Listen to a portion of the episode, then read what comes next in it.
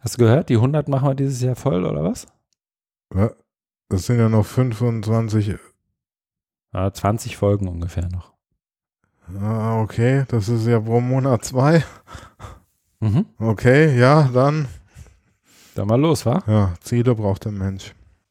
Moin Moin zum Feierabend Bier Open Education. Mit Markus Dahlmann. Und Christian Friedrich. Hallo allerseits. Guten Abend, Markus. Hallo, Christian.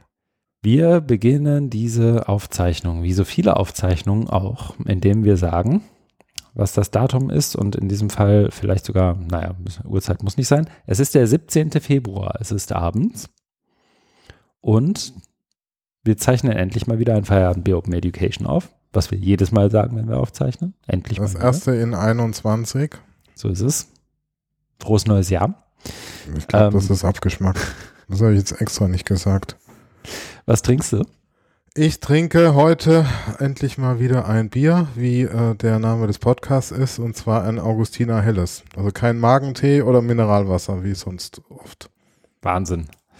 Ich trinke auch keinen Magentee und kein äh, Mineralwasser, sondern einen Gin und Tonic. Und wir haben vielleicht die ein oder andere neue Zuhörerin oder die ein oder anderen, die schon ganz vergessen haben, was hier los ist im Feierabendbier.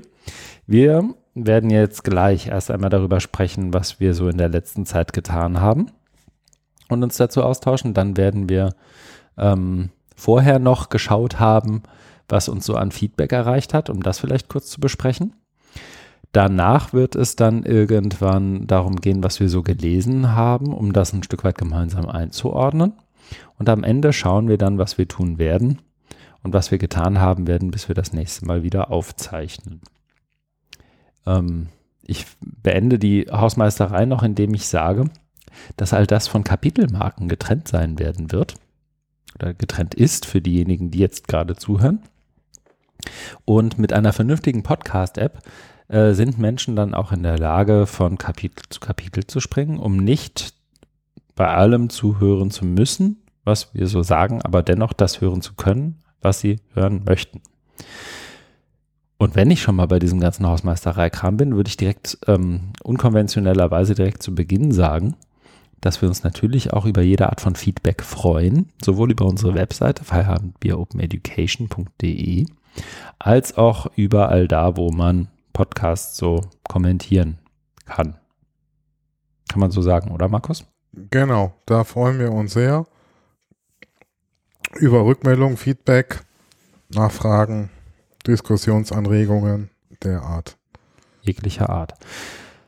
Und das bringt uns auch gleich wiederum dazu, mal gemeinsam zu schauen, was uns an Feedback erreicht hat, um das vielleicht nochmal ein bisschen äh, gemeinsam zu würdigen, zu kommentieren, darauf zu reagieren oder irgendwelche anderen Dinge damit zu machen.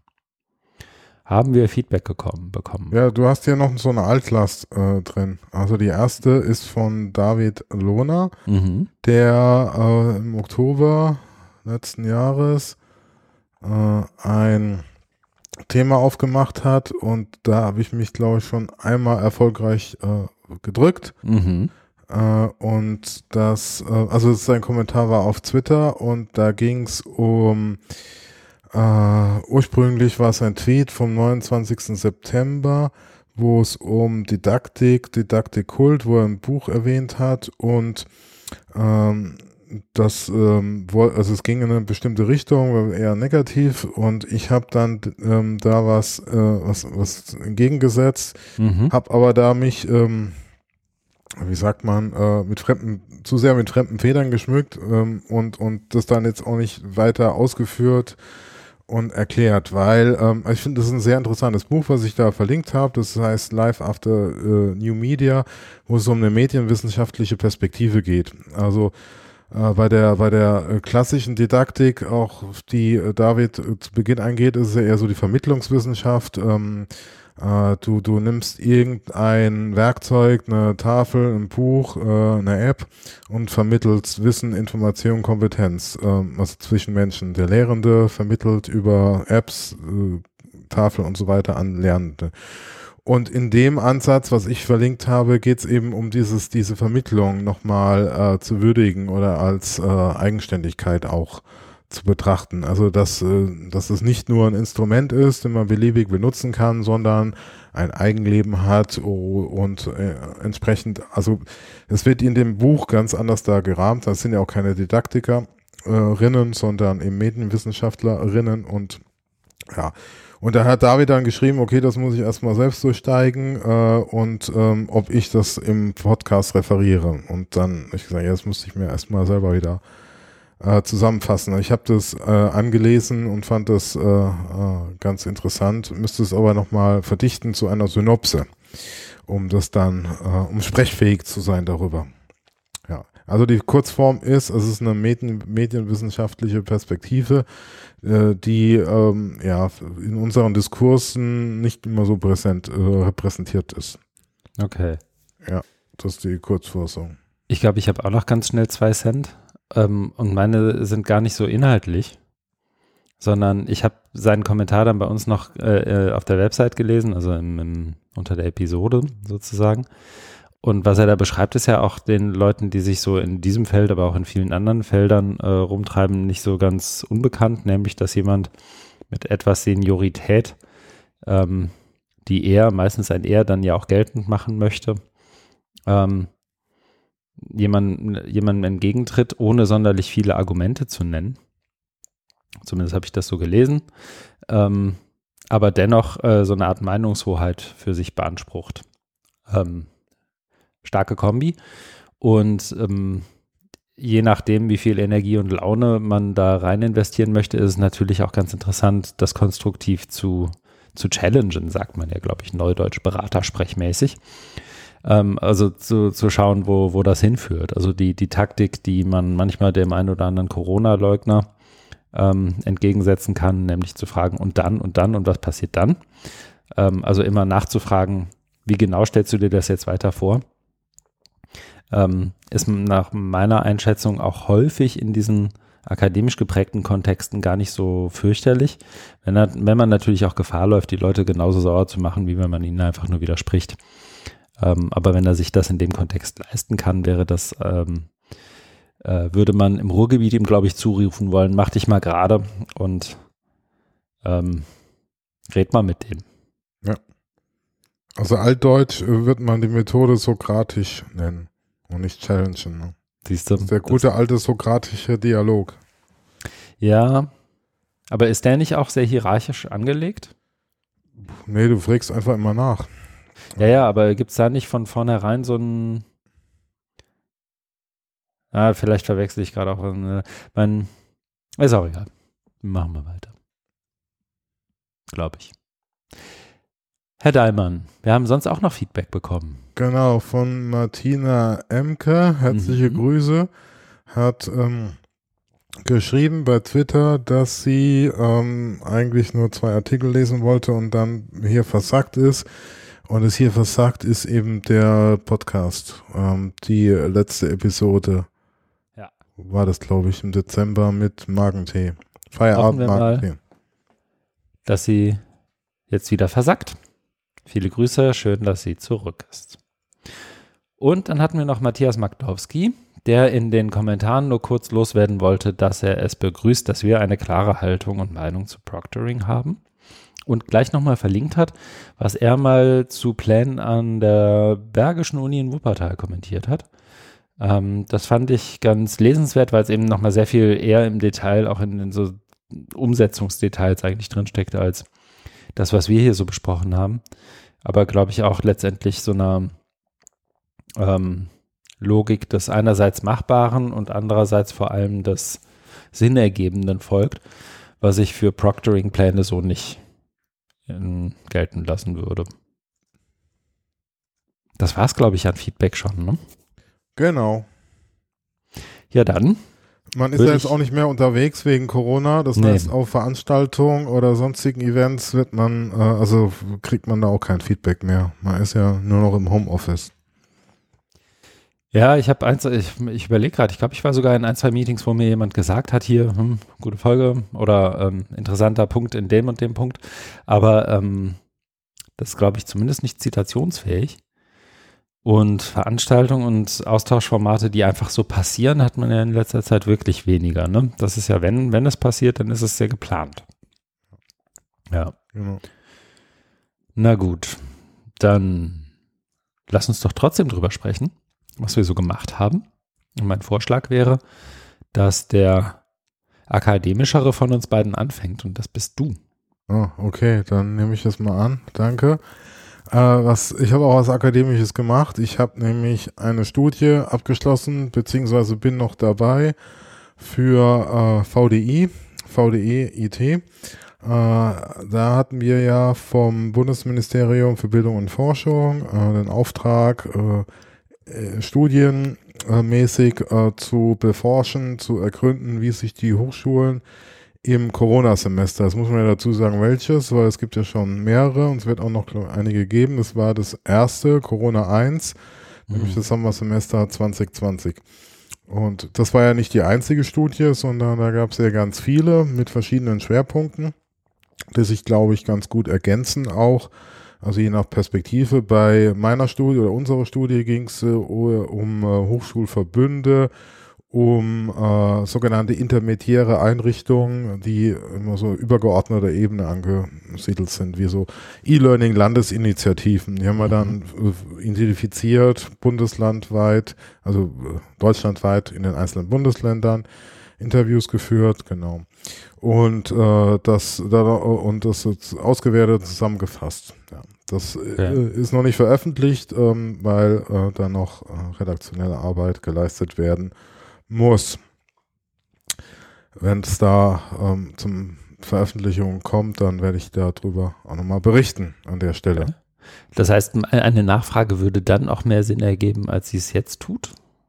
Ja, denke ich schon. Dann liegt es ja auch vor und dann kann man das ja da den geschätzten Zuhörerinnen und Zuhörer näher bringen, als wenn wir jetzt. Dann Aber ich will dich, ich will dich auch nicht abwürgen. Ich bin ja auch äh, Pädagoge das heißt, ich freue mich ja immer, wenn Leute Interesse haben und Fragen stellen. Das äh, Neugier ne, ist ja was Wichtiges. Also schieß los. Mit deiner Wozu Frage. habt ihr denn interviewt? Also was war.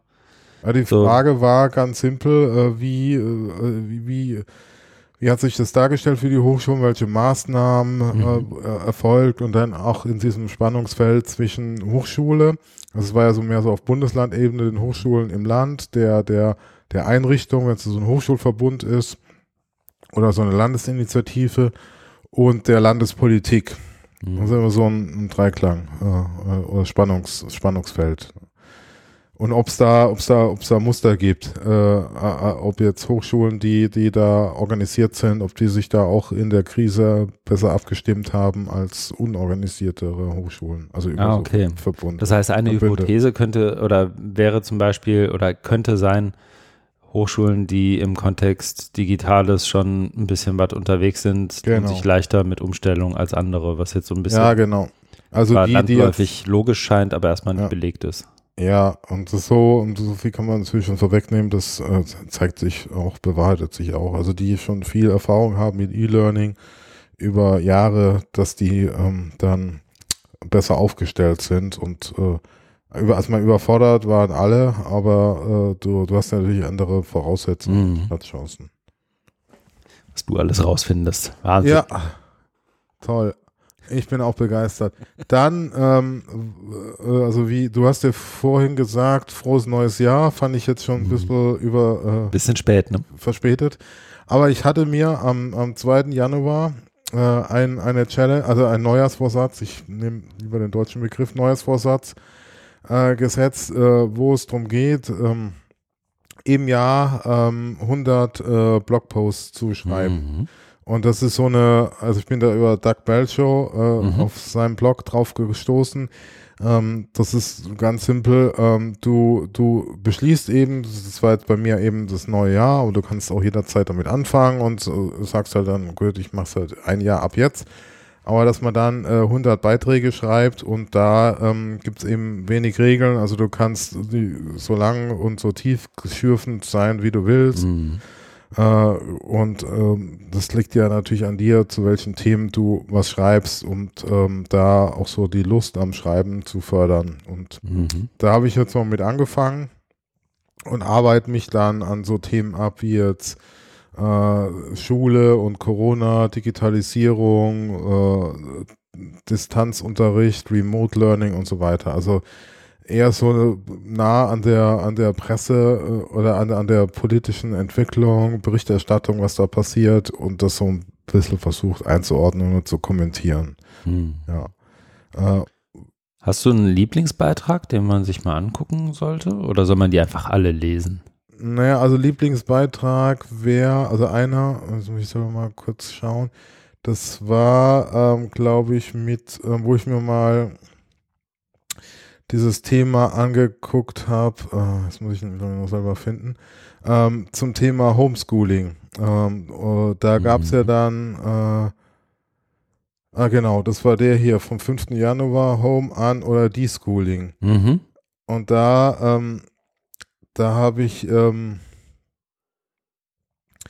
die Themen mal so ein bisschen beleuchtet, also Homeschooling, was das ist, äh, historisch und habe dann, äh, das ist jetzt auch äh, sehr selektiv, äh, das ist jetzt keine äh, tiefegehende Analyse, aber ich habe dann so von der Frankfurter Allgemeinen Zeitung äh, Berichterstattung mir angeguckt über die Jahre zum Thema mhm. Homeschooling und da ist eigentlich äh, immer das gleiche Muster. Also, dass ähm, die Bildungspolitik, das irgendwie die Schulen das ablehnen, wie, wie äh, der Teufel des Weihwasser, aber es doch äh, immer über die, also es, die Zeitung berichtet darüber, das heißt, sie finden das Thema auch interessant und es gibt ganz viele oder immer wieder Eltern, die, ähm, die das machen, die mhm. äh, sind dann zum Teil ausgewandert. In, Österreich, mhm. da ist es viel liberaler. Und äh, aber das Thema äh, ist eben virulent und äh, Schulen weigern sich beständig. Ähm, also das Thema ist ja dann auch äh, Schulpflicht, ähm, also Staat da die Aufsicht hat. Äh, und äh, dann gibt's in den Artikeln, die sind zum Teil wirklich gut, ähm, dass es ähm, eben keine nur religiöse Sektierer sind, die sagen, die äh, lehnen die, die staatlichen Schulen ab, weil sie eben äh, neutral sind und die einer gewissen Religion angehören und deswegen Probleme haben mit der Schule. Mhm. So ist es eben nicht. Mhm. Äh, ja, das habe ich hier mal, das ist von 2007 los bis, bis in die, bis 2019. Ja. Ja. Und da gibt es eben Vereine oder Initiativen alternativpädagogischer Art und so weiter. Ja. Äh, also es ist, genau, das habe ich dann geschrieben, es ist schon erstaunlich, wie durchweg positiv Homeschooling auch in der Zeitung, die eher als konservativ gilt, nämlich die FAZ.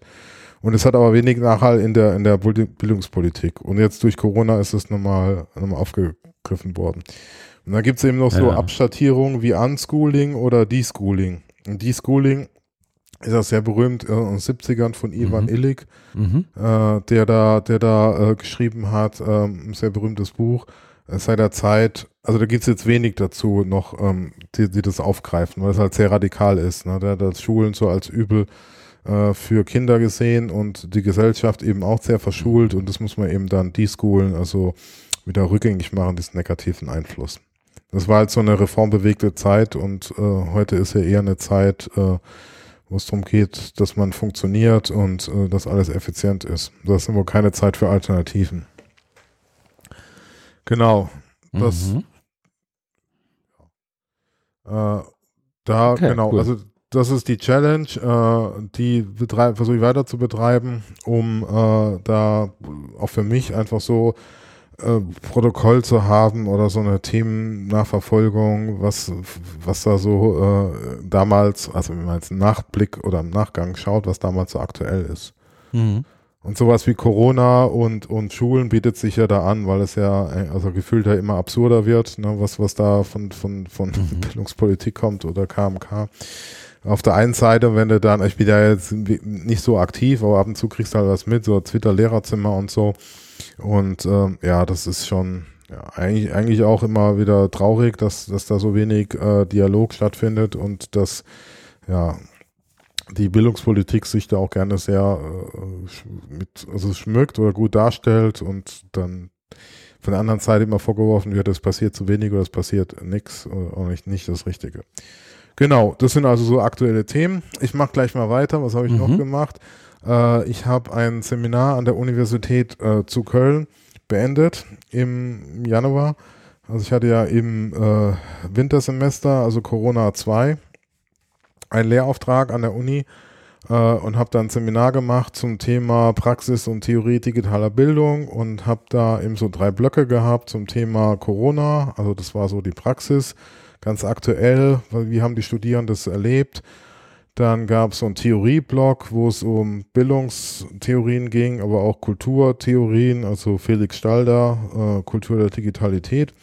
Und dann gab es ähm, einen dritten Block zum Thema Zukunft. Wie kann das weitergehen? Und da habe ich eine Zukunftswerkstatt äh, durchgeführt als Methode. Ja. Und das hat ganz gut funktioniert. Also wo es darum ging, ähm, Kritik äh, am Bestehenden zu üben, äh, dann aber Utopien zu entwickeln und dann nochmal zu gucken, äh, wie weit ist es realistisch. Und das war dann so Gruppenarbeit, wo so kleine Projekte äh, von den Studierenden durchgeführt wurden und die dann präsentiert wurden. Äh, und daraus ist dann nochmal was entstanden, dass in so einer kleinen Gruppe aus engagierten Aktivistinnen und Aktivisten äh, also aus, der, aus unserer Blase, unserer Filterbubble, äh, sich mal mit dem Thema auch Zukunftswerkstatt auseinandergesetzt haben. Mhm. haben. Da haben wir uns jetzt zweimal getroffen und überlegt, wie man das da mal umsetzen kann, dass man mal durchspielt. Ja. Das ist jetzt noch nicht so wirklich spruchreif, da gibt es auch noch äh, keine, keine Website oder irgendwas, sondern das war mehr so Gedankenaustausch. Und äh, dann habe ich noch an meinem persönlichen Wissensmanagement gearbeitet. Ähm, das habe ich auch, gesehen, ja. Äh, weiterentwickeln und ich bin, ich würde mich ja als äh, Wissensarbeiter bezeichnen und äh, die, also der Technik äh, nicht abgeneigt mhm. und deswegen ähm, habe ich mir da jetzt Sachen angeguckt. Also konkret ähm, ohne jetzt äh, Schleichwerbung oder, oder Product Placement zu betreiben, aber mit den Werkzeugen arbeite ich eben. Das ist einmal DevonThink. Das ist ähm, eine Software, die, muss man gleich dazu sagen, die läuft nur unter Mac. Mhm. Es gibt auch Leute, die sagen, das ist ein Grund, auf Mac zu wechseln, weil die eben sehr äh, mächtig ist. Das ist äh, eine Datenbank, die man eben als Wissensarbeiter nehmen kann, um seine ganzen Quellen und Ressourcen zu ordnen. Gut, kannst du sagen, kannst du mit, mit anderen Datenbanken oder Literaturverwaltungsprogrammen auch, mhm. aber das kann natürlich noch viel, viel mehr. Ähm, äh, dahinter steckt eine KI, die äh, zum Beispiel, also ich bin da wirklich noch ganz am Anfang, aber was man schon sieht, wenn man da jetzt sich die ersten Datenbanken anlegt, ist, dass eben das System analysiert, äh, welche Artikel mit welchen zusammenhängen. Und sobald du einen neuen einpflegst, kriegst du dann so eine Ansicht mit so einem Farbstrahl ähm, von, äh, ja, wie, also wie ähnlich das ist oder, oder welche ja. anderen Beiträge da gut dazu passen. Ja. das heißt halt so, so auf einer, Sim, auf einer, auf einer ja, semantischen genau. Ebene, semantischen Analyse genau. basierend. Ja, die werden halt da verarbeitet. Also ich habe mir jetzt auch so ein Buch dazu gekauft, um das mhm. mal äh, versucht durchzuarbeiten. Du siehst halt da auf der Oberfläche die Dateien, aber im, im unter, unterhalb des, der Spitze des Eisberges läuft halt dann die, die ganze Engine und so weiter ab. Ja. Äh, und äh, dann kann, kannst du natürlich so automatisierte Sachen machen, äh, da muss ich, also bin ich noch sehr weit von entfernt. Aber ähm, was ich nutze, ist eben, du kannst äh, eben die Sachen äh, strukturieren und du kannst alle Dokumente dann annotieren und also mhm. das in einer sehr schönen Ansicht, also nebendran, äh, neben dem Dokument. Und das ist natürlich dann alles Volltext äh, durchsuchbar. Du kannst dann Text vergeben und die dann entsprechend dann auch nochmal kopieren. Mhm. Äh, das heißt, ich gehe da jetzt langsam an und äh, so Themen, die ich dann aktuell bearbeite, lege ich dann eine Datenbank an oder eine Untergruppe heißt es dann und äh, kommentiere die und äh, ja, kann dann, wenn ich dann mal andere Themen habe oder mich inspirieren lasse, kann man dann sich anzeigen lassen, was jetzt da dazu noch passend ist oder mhm. welche Fundstellen es da noch gibt. Also einfach, um, um einen Überblick zu behalten, weil sonst hast du so viele Quellen und äh, du, du weißt überhaupt nicht mehr, wo was jetzt wie stand. Aber für Team-Kollaborationsgeschichten ist nur die Server-Edition gedacht, wenn ich das hier richtig sehe. Ja, ich glaube ne? auch. Mhm. Also du kannst es jetzt synchronisieren mit Dropbox Mhm. Aber persönlich, ich habe jetzt auch nur die, äh, die Einzelversion. Mhm.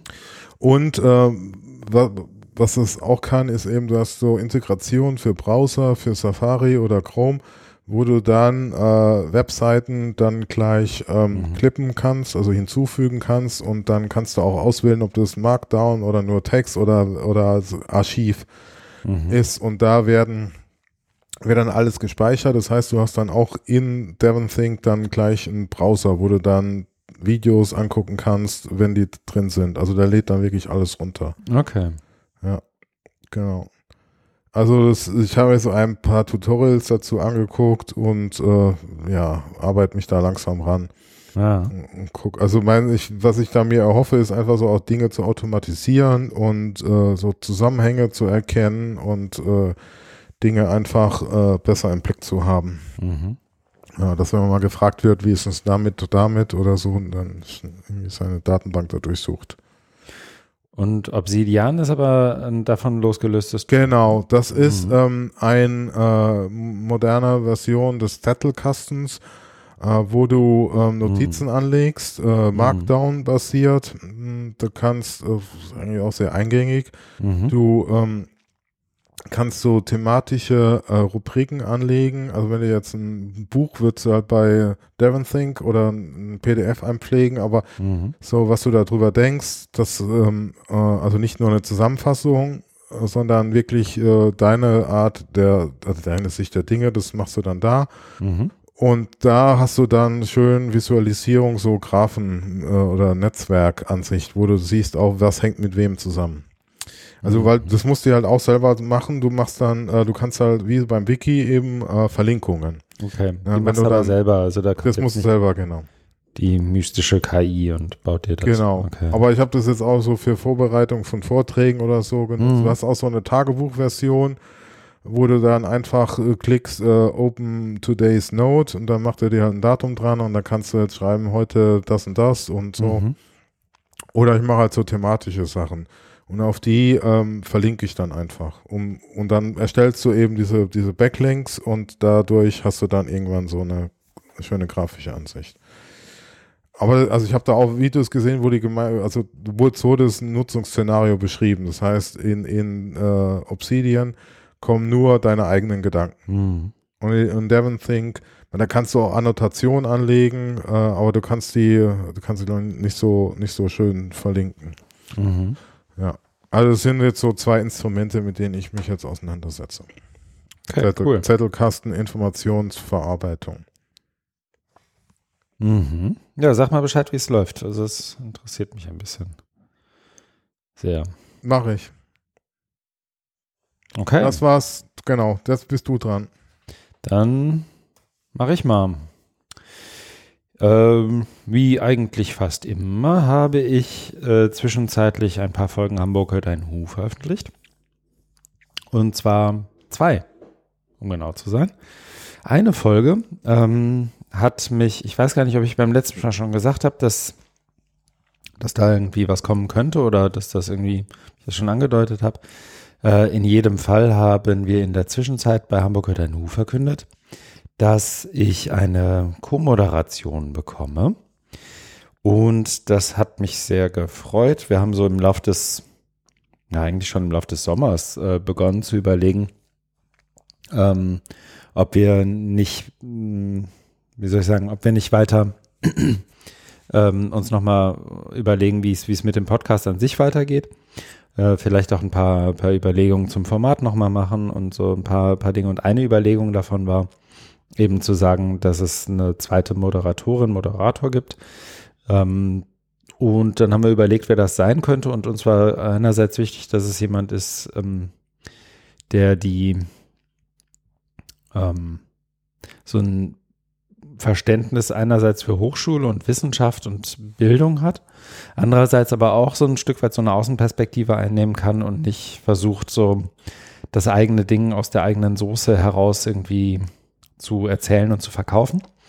Und dann ähm, hat sich ergeben, dass ähm, Nicola, Nicola Wessinghage, die, glaube ich, der einen oder dem anderen vielleicht sogar bekannt sein könnte als Geschäftsführerin, Co-Geschäftsführerin von Mann beißt Hund, der Agentur aus Hamburg, ähm, jetzt sich bereit erklärt hat, sich hat überreden lassen und sich auch sehr darüber gefreut hat, den Podcast ähm, mit mir gemeinsam zu moderieren. Das machen wir jetzt wahrscheinlich größtenteils abwechselnd, also sie eine Folge, ich eine Folge. Vielleicht zu bestimmten Anlässen, aber auch mal zusammen, müssen wir mal gucken. Ja, das ist ganz cool. Erste Folge von ihr ist auch raus zur Schule der Folgenlosigkeit. Ich weiß nicht, ob du das gesehen hast, aber ich habe so ein paar Mal gedacht, das könnte eigentlich was sein, was Markus vielleicht interessant findet. Nee, habe ich, hab ich nicht, muss ich gestehen. Aber Mhm. den anderen äh, Podcast, den habe ich gehört. Ah, okay. Mit, äh, mit, mit äh, My Gatekeeper, mit den Mhm. beiden. Den fand ich sehr gut. Also Mhm. wirklich, ja. Cool. Ja, hat mir gut gefallen. Ja, nee, war, ich fand's auch nett. Ähm, es war, äh, war glaube ich, auch ein recht entspanntes Gespräch. Ich habe auch bei Twitter irgendwo gelesen, hat jemand geschrieben, dass sie es als sehr angenehmes Gespräch empfunden hatte und das ging mir auch so. Ja, es war, ich meine, du hast es auch gut moderiert, da ganz am Anfang auch und, und da musste ich so schmunzeln, wo es da um Tischtennis ging, ne, wo du gemeint hast, ja, da kann man dich zum Tischtennis, ja, ja, jederzeit. Das war Ja. einfach sehr sympathisch, ne. Das hat, das, das, das, das war so eine, so eine schöne Auflockerung. Ja, hat da David, gut gepasst.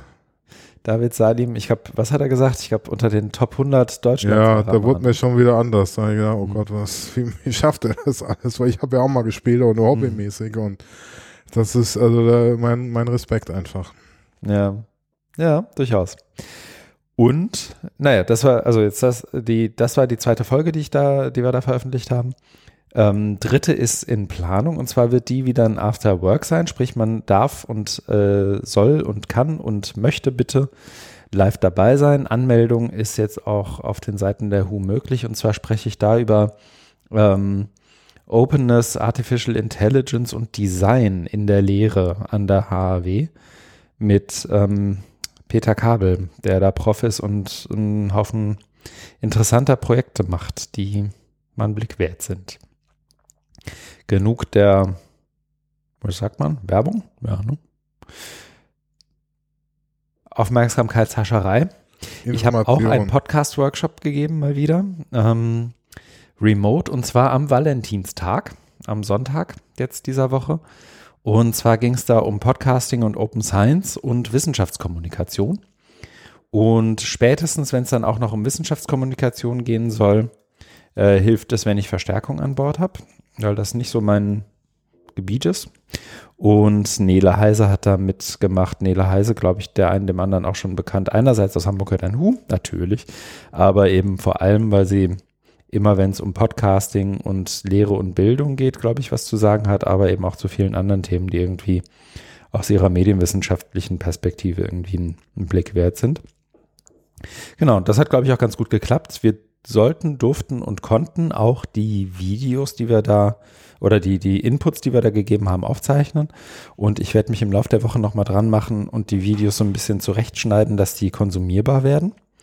Und dann haben wir hoffentlich bald auch auf dem Lernraum äh, der Fellows Freies Wissen, also der, der Open Science Community von Wikimedia und Stifterverband, ähm, ein paar Videos dazu, wie man einen Podcast anlegt, aber auch was das für Open Science und Wissenschaftskommunikation bedeuten könnte und so. Genau das. Dann habe ich ähm, im WZB ähm, einerseits jetzt schon seit längerem nach Software gesucht und noch nicht so richtig, bin noch nicht so richtig fündig geworden ähm, bei, nach Software für Wissensmanagement. Allerdings nicht so wie bei dir sozusagen für, für dich alleine, sondern eben für die ganze Organisation. Ähm, und das ist entweder sehr teuer oder so ein bisschen rumpelig. Und dazwischen habe ich irgendwie noch nicht viel gefunden. Es gibt so ein paar ganz interessante Open-Source-Geschichten, die oft äh, so, so einen Wiki-Charakter haben. Es gibt ein paar, die so aus der Git-Logik kommen und da äh, anwendbar werden. Und dann gibt es natürlich irgendwie die großen, die viele wahrscheinlich auch kennen, die irgendwie in größeren Unternehmen gearbeitet haben. So das ist dann so sowas wie Confluence und so. Ähm, das ist aber nicht ganz günstig, aber natürlich auch wahnsinnig mächtig. Und da müssen wir mal gucken, was, was für uns Sinn ergibt. Ähm, das wird also noch ein bisschen dauern und damit ähm, wir alle auch das Gefühl haben, dass sich, obwohl wir irgendwie lange suchen, dann doch noch was bewegt, haben wir noch ein neues Format seit diesem Jahr im WZB ins Leben gerufen, das so für, für interne Austauschgeschichten äh, irgendwie ganz, ganz gut funktioniert, hoffentlich. Und das sind die WZB-Hacks, so haben wir sie genannt. Und die laufen äh, so ab, dass wir alle zwei Wochen uns eine halbe Stunde nehmen, ähm, Gesamt-WZB, ähm, zumindest wer möchte, und da waren bisher mal so zwischen 40 und 55 Leute mit an Bord, dass alle im WZB sich eine halbe Stunde nehmen, äh, immer in dem Fall mittwochs, mitten am Tag, 10 Uhr, um sich gemeinsam ein Tool oder eine bestimmte Logik, eine bestimmte Software anzugucken, die wir entweder neu eingeführt haben im Kontext ähm, der, der verschiedenen Systeme, die da neu gekommen sind oder die es schon länger gibt. Und dann zeigen wir kurz, wie es funktioniert und was man damit alles machen könnte, also wie man die für seine eigenen Zwecke anwenden könnte und vielleicht auch umbiegen könnte, deswegen Hacks, um dann ein bisschen zu diskutieren, was könnte man damit jetzt im nächsten Schritt tun, wo führt das hin. Und da geht es letztendlich um sowas wie so, so Initialzündung für Diskussionen rund um Kultur, mag nicht Kulturentwicklung sagen, aber so, so ein eigenes einen eigenen Umgang damit zu finden, sich das selbst anzueignen und da auch irgendwie in der Aushandlung mit, mit allen im WZB gemeinsam sich diese Tools ja, letztendlich unter Nagel zu reißen, damit was zu machen. Das funktioniert ähm, bisher echt gut und ich war überrascht, dass, also ich hätte gedacht, da kommen so 15 und jetzt sind es 50 und das ist echt eine schöne Nummer. Das letzte, was ich in meiner Liste habe, ist ähm, ein kleiner Punkt. Das Domain of One's Own Projekt, das ich mit Katharina Schulz zusammen mache, geht natürlich auch weiter. Und da haben wir einerseits, so viel kann man glaube ich schon spoilern, ähm, jetzt nochmal eine Podcast-Folge aufgezeichnet, die aber noch nicht veröffentlicht ist. Die kommt jetzt die Tage bald raus. Und zwar haben wir geschaut, was könnte ein Domain of One's Own äh, für Hochschulstrategien und aus hochschulstrategischer Sicht bedeuten. Und das haben wir gemacht mit Oliver Janoschka, der ähm, vielen hier, glaube ich, auch bekannt sein dürfte als Geschäftsstellenleiter des AfD. Ähm, und das war ganz charmant, weil Oliver natürlich nicht die Strategie einer Hochschule vertreten muss, aber viele Strategien kennt. Und er ist zwar, wie soll ich sagen, nach seiner Zeit am HFD jetzt spätestens angekommen im Politikersprech und weiß ziemlich genau, sich aus jeder Situation rauszuschlawinern. Aber ich glaube, wenn man hier und da mal zwischen den Zeilen liest, dann kann man sowohl milde und teils konstruktive Kritik am Konzept Domain of One's Own rauslesen, als auch ähm, ein paar Hinweise rauslesen, wie Strategieentwicklung an der Hochschule funktionieren könnte und wie vielleicht nicht. Ich glaube, die Kurzfassung darf man schon spoilern. Genau, und wenn die draußen ist, kriegt man es mit, ähm, zum Beispiel indem man den Podcast abonniert. Und in dem Projekt haben wir auch eine Einreichung ähm, gemacht für die OERX-Konferenz. Ich weiß gar nicht, ob man sie so offiziell ausspricht. Ich bin diesmal nicht im Komitee, du auch nicht, ne? Nein. Ähm, also die OER-Konferenz, die jetzt OER 21 ist oder wäre oder ist. Ähm, und die trifft dieses Mal in einem Joint Venture auf die Domains-Konferenz, die alle zwei Jahre stattfindet. Und ich glaube, da ist viel Gutes zu erwarten. Und ich bin gespannt, ob es unsere Einreichung geschafft hat, bei all dem es irgendwie in die, in die engere Auswahl zu, zu, zu manövrieren. Mal schauen. Genau, das, äh, das habe ich gemacht, so im Groben. Das klingt doch auch spannend. Ich drücke die Daumen für die äh, Konferenz. Ich habe nichts eingereicht, ich wollte aber, äh, für, möchte teilnehmen. Ja. Wir machen in der Zwischenzeit, solange Christian ein Post-it schreibt, weiter und kommen zum Thema was wir gelesen haben. Mhm. Und wir steigen in dieser Episode ein mit einem Thema, das, ähm, wie nennt man das jetzt, obergärig oder und, ja, obergärig wird man aus der Brauerei-Fachsprache sagen. Also ein Thema, das schon lange uns beschäftigt. Mit uns meine ich jetzt die Personen, die sich mit äh, offener Bildung, Open Education, im weitesten Sinne auseinandersetzen. Und zwar geht es um eine OER-Strategie für Deutschland. Mhm. Und da, ja, man kann es ja kurz machen, die historische Herleitung und Einordnung. Es gab die Bundestagswahl 2017 und da gab es einen Koalitionsvertrag und im Koalitionsvertrag äh, stand drin, dass eine OER-Strategie in der Legislatur entwickelt wird oder vorangebracht werden sollte. Mhm. Und das äh, ist ja ein Thema, was auf in der Community auf großes Interesse stößt oder ich sage ja, das ist wichtig, weil ist das so eine Art ja, Wertschätzung oder Sichtbarmachung und äh, ja, was Offizielles. Aber dann ist eben Monate, Jahre wenig passiert zu dem äh, Thema und jetzt ähm, ist es so, dass äh, ein Dialogprozess gestartet ist und äh, verschiedene Menschen angesprochen wurden, eingeladen wurden, um ähm, sich zu beteiligen. Die Beteiligung ist jetzt ähm, äh, oft, also oft, wie es bei solchen Prozessen ist. Ich war ja auch schon bei dem einen oder anderen dabei. Mhm. Äh, das heißt, ähm, man äh, gibt irgendwie ein Statement ab und das wird dann gesammelt, gesichtet und weiterverarbeitet. Und hier im konkreten Fall ist es jetzt so, dass ähm, Thesen äh, entwickelt wurden aus dem äh, Referat im BMBF, das es jetzt betreut. Und äh, man eingeladen ist jetzt im ersten Schritt, äh, also die Beteiligung, die Partizipation ist, ähm, Kommentare, Rückmeldungen zu diesen Thesen abzugeben. Äh, also keine, äh, keine eigenen Statements, also keine freien Statements, ähm, so wie es, so wie es auch schon mal war, äh, wo ich vor vielen Jahren bei so einer OER-Anhörung mal dabei war, sondern jetzt zum Thema, was sie jetzt ausge, sich ausgeguckt haben. Also es gibt drei, drei Themenbereiche. Mhm. Mensch, Gesellschaft, Technik. Also ja, sehr, sehr groß, große Themen, kann man ja alles Mögliche drunter verstehen. Und da äh, hängen dann jeweils Thesen dran und die darf man jetzt kommentieren, jetzt noch ein paar Tage. Und im April äh, gibt es da nochmal eine Runde, wo es eine äh, runde Tischdiskussion, was ja auch üblich ist, dass man sich dann nochmal zusammentrifft und da irgendwie ins Gespräch kommt mit äh, den Beteiligten. Mhm. Genau. Und wir haben jetzt gedacht, dass wir uns ähm, das, also dass wir uns das mal anschauen und drüber sprechen und da, dadurch so eine Art Einordnung oder ja Beteiligung auch fördern, weil ähm, das ist ja so, dass das eben nur ein ausgewählter Kreis eingeladen ist, andere nicht. Ähm, um das ein bisschen zu öffnen und auch äh, ich mal die Hintergründe darzulegen. Deswegen ähm, sprechen wir jetzt hier in dem Podcast drüber. Jo, genau. Wir haben beide eine Einladung bekommen. Du als Mensch, ich als Gesellschaft, glaube ich, ne? Ja, du bist doch auch ein Mensch. Ja, und als solcher Teil der Gesellschaft. So wie, zumindest laut BMBF.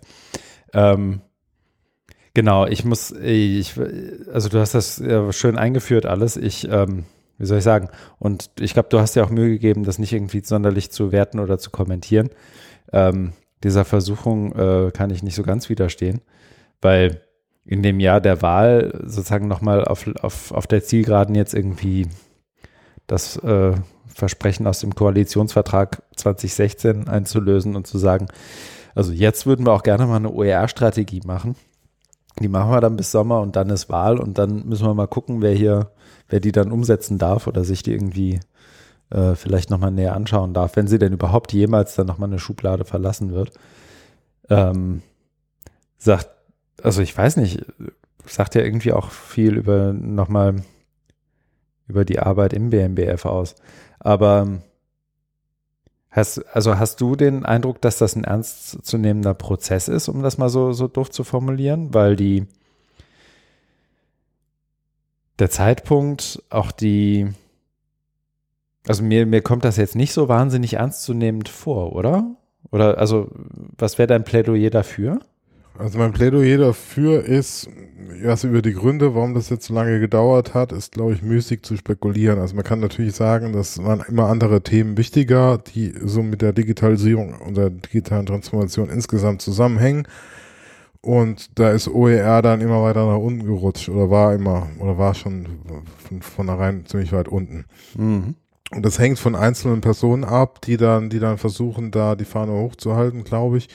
Und also ich glaube, man muss, man muss also zwei Dinge unterscheiden. Einmal würde ich sagen, der Prozess ist schon ernsthaft und, und ähm, ja, ordentlich gemacht. Das andere ist, wie hoch ist es aufgehängt? Weil wenn du hier jetzt mal drauf guckst auf die Dokumente, ähm, ist es ja, ähm, also steht dann äh, BMBF, aber dann Referat 323 Infrastrukturförderung Schule. Mir geht es gar nicht um Infrastrukturförderung Schule, sondern um 323. Das heißt, äh, um mal so ein bisschen die Logik zu erklären, du, du mhm. hast eben äh, Referate äh, zu den verschiedenen Bildungsbereichen, aber die, die haben auch eine, eine Wertung. Und wenn du jetzt so, so Mhm. dreiziffrig hast, dann ist es auch schon eher weiter unten.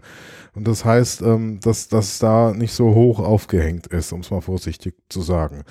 Und also wir haben, also ich bin ja auch Mitglied im Bündnis Freie Bildung und da hatten wir in einem Community Call uns auch über das Thema ausgetauscht, weil ich auch das, was du gerade gesagt hast, auch aufgemacht habe, was äh, wenn dann jetzt die Wahlen sind im September und danach kommt eine andere Regierung und die sagt, OER wollen wir nicht oder interessiert uns nicht, Mhm. was passiert dann? Ne? Und da wurde mir entgegengehalten, ja, das wäre jetzt schon ein, ein, ein, ja, ein Hebel oder nicht, Instrument, aber da hätte man mal was. Und äh, ob das dann wirklich in der Schublade verschwindet, weiß ich, äh, weiß ich jetzt nicht. Äh, Fände ich jetzt, glaube ich, zu negativ.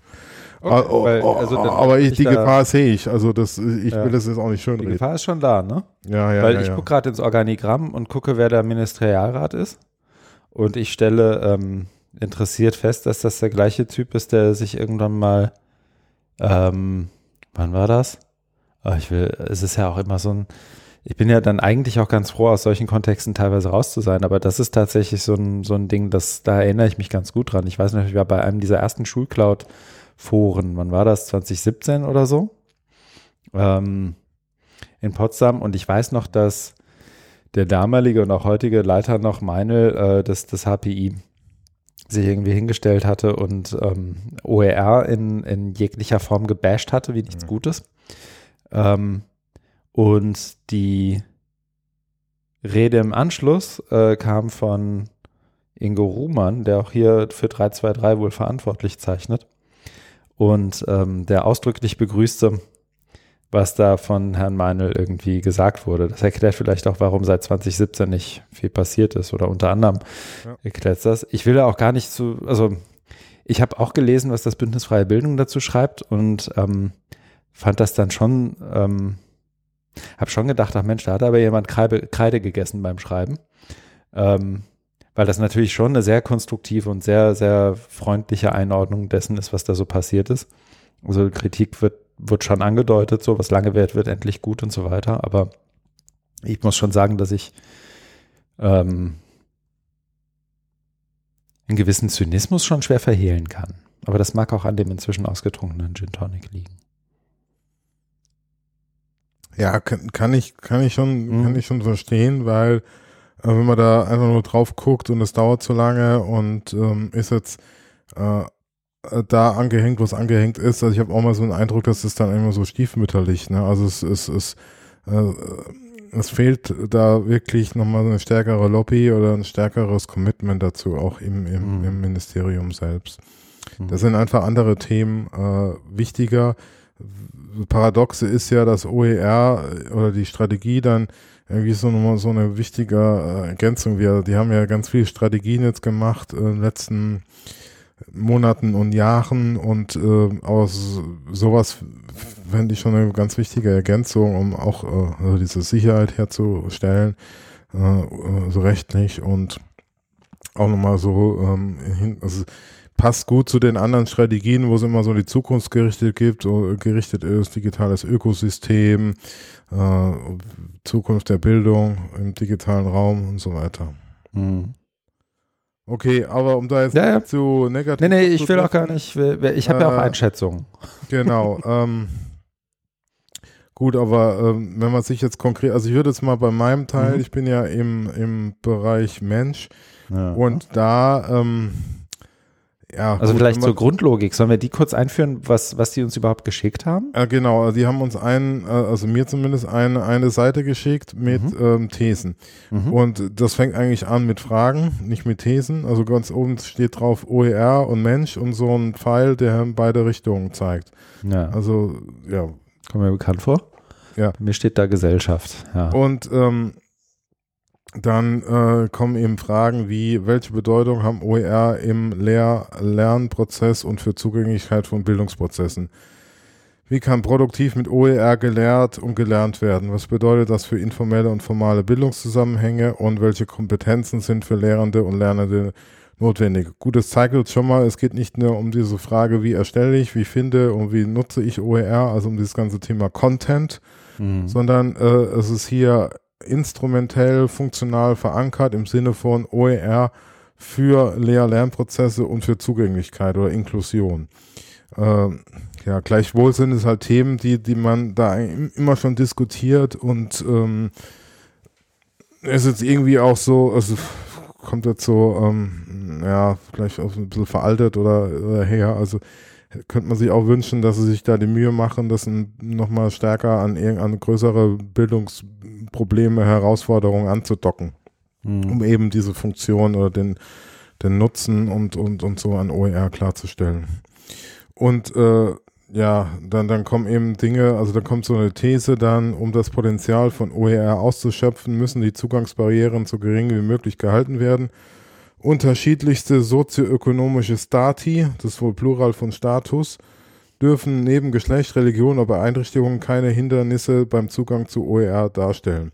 Mhm. Ja, das ist halt so genau diese, dieses Framing, was es ja seit vielen, vielen Jahren gibt, also auf europäischer Ebene, ähm, Opening Up Education von der, von der Kommission. Da kann ich mich auch gut dran erinnern, wo, das glaube 2016 oder 2015 war das, auch bei so einer HFD-Veranstaltung, bei der Themenwoche, da war auch, ähm, äh, da war ich auch beim Workshop, wo es genau darum ging, ja, wie Barrieren zu removen und mhm. so weiter. Also da ist man auf, auf dem gleichen Stand. Und die Frage wäre dann, wie lässt sich der Zugang gestalten? Das ist dann, ja, da fehlt jetzt irgendwie auch so die Einordnung, ähm, ist es jetzt Schule, ist es Weiterbildung, ist es Hochschule, ist es, ja. Äh, Genau. Aber es ist ja schon, also bei mir steht oben drüber ähm, Referat 323 Infrastrukturförderung ja. Schule, ne? Ja, bei mir ja auch, aber. Na dann. Ja. Gelernt wird nur in der Schule. Aber es wird, genau. So, dann musst du das jetzt auch darauf beziehen. Aber es wird ja keine OER-Strategie für die Schule. Nicht? Nee. Es wird eine äh, Gesamt-OER-Strategie. Mhm. Ja, ja die OER-Strategie wurde im Koalitionsvertrag beschlossen, aber das heißt ja nicht, dass eine kommt. Ja, die haben gesagt, die bringen eine auf den Weg. Mhm. Ja, und das, das machen sie jetzt. Und ja, genau, also die, die spitzfindig kann man sagen, ja, die machen das. Und die Frage ist, ob dann wirklich da noch, noch irgendwie was bei rumkommt. Und ähm, ja, das, ob, ob, ob sie es, ob sie es dann noch schaffen, die im Haus, also im BMBF, äh, soweit ähm, zur Abstimmung zu bekommen. Also den Konsens herzustellen. Das geht ja dann, mhm. wie man so schön sagt, auf die Leiter und dann eben ganz viel verschiedene äh, Abteilungen und Bereiche und die äh, haben da Möglichkeit noch was dazu zu sagen und ja, äh, dann, äh, dann gibt es hoffentlich irgendwie einen Konsens.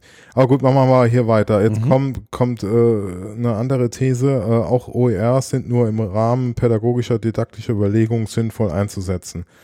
Technologie darf dabei nicht im Vordergrund stehen. Ja, das, sind auch, das ist auch wieder so eine Aussage, wo es ja OER, braucht es eine OER-Didaktik oder so. Mhm. Oder eine E-Learning-Didaktik. Fand ich immer nicht so prickelnd, weil es ist äh, eine Frage, die, die eigentlich zu nichts führt. Also die, die, die, das ist keine spannende Frage. Und die Frage ist dann, wie können OER digitale Bildungsprozesse verbessern? Ja. Gut, das klingt, also bei der nächsten These äh, ging es um Inklusion, das kann man vielleicht schon eher auf Schule auch beziehen, ne? weil du, weil wir eben gerade hatten wegen ähm, ja. Bildungsbereich. Ne? Welche Rahmenbedingungen müssen gegeben sein, damit OER auch inklusiv wirken? Ja, und dann noch so der Klassiker Lizenzfragen und Lösungsvorschläge und permanente, und das ist auch seit, seit äh, Jahren, Jahrzehnten Thema Qualität äh, oder Qualitätssicherung. Ist eine permanente Qualitätssicherung notwendig? Wie kann diese gestaltet werden und wer soll diese durchführen? Das sind so Prä-Mapping-OER-Fragen eigentlich. Ja, das ist gut formuliert, ja, genau. Also gefühlt ist man da, ist man da weiter und ähm, ja, die, die, die diese ganzen Thesen und Fragen, die schwirren eben so über, mhm. über dem eigentlichen Diskurs und der eigentlichen Entwicklung rum. Und man kann die gar nicht so greifen, weil da kannst du alles so nicht sagen. Ne? Da kannst du, ja, natürlich ist, äh, also natürlich ist permanente Qualitätssicherung äh, notwendig, aber das ist kein OER-Spezifikum, sondern das ja. gilt ja eigentlich für alles. Ja, genau. Und die Frage impliziert ja auch immer, ne, das hatten wir auch an vielen anderen Stellen schon, die Frage nach einer speziellen OER-Didaktik, nach einer speziellen OER- Qualitätssicherung nach Inklusion mit OER impliziert ja auch immer, dass das auf anderen, in Klammern, also in Anführungszeichen nicht OER-Gebieten, wie auch immer du es nennen möchtest, Ja. äh, ein gelöstes Problem wäre, So, OER genau. jetzt das Problem stellen. Ja, Also- richtig. Genau. Es wird das problematisiert, was eigentlich gar kein Problem ist. Und das ist Mhm. auch ein, ein problematisches Framing. Es geht ja darum, eher die Chancen. Ne? Also es, es, es, es muss irgendwie positiver äh, Ja. sein. Und da steht, welche Probleme äh, ist eine permanente Qualitätssicherung notwendig. Also es sind ja alle Dinge, wo so, ah, ja, und Lizenzfragen, wie, wie macht man das? Ah, ah. Wann war Mapping OER? Ich glaube 2015? Ja. Oder 16, ja, 16 hatte, genau. Ja. Hast du angefangen, ja. Ja, ich gucke nochmal. Genau, Projektabschlussveröffentlichung 28. Februar 16.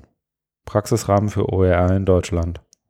Ja, Gefördert vom BMBF. Also ich weiß gar nicht, warum die diesen, naja, ich halte kurz nochmal die Luft an. Bin ja gleich dran. genau. Okay. Also ich habe jetzt da auch noch nicht ähm, viel geschrieben, äh, Hm. weil, ja, das mache ich jetzt die nächsten Tage.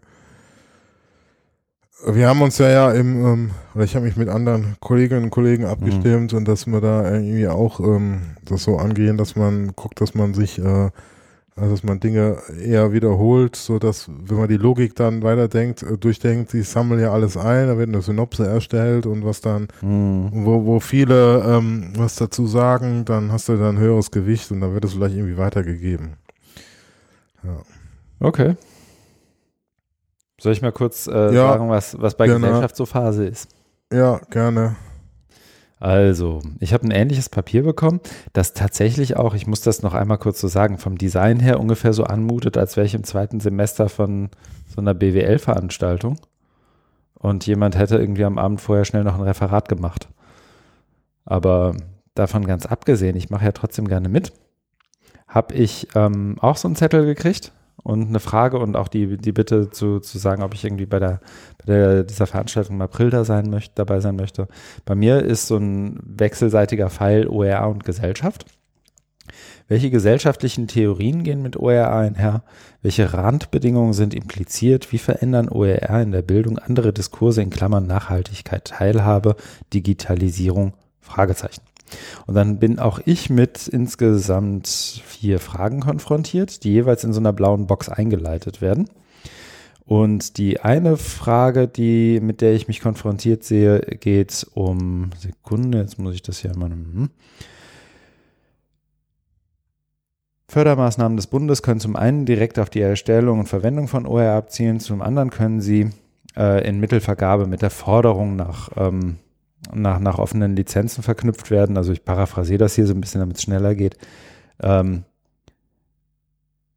Ziel ist es, Forschungsergebnisse und Bildungsmaterialien, die unter, ähm, die mit öffentlichen Geldern ermöglicht werden oder von öffentlichen Geldern ermöglicht werden, unter freien Lizenzen zu veröffentlichen, sodass sie für alle zugänglich sind.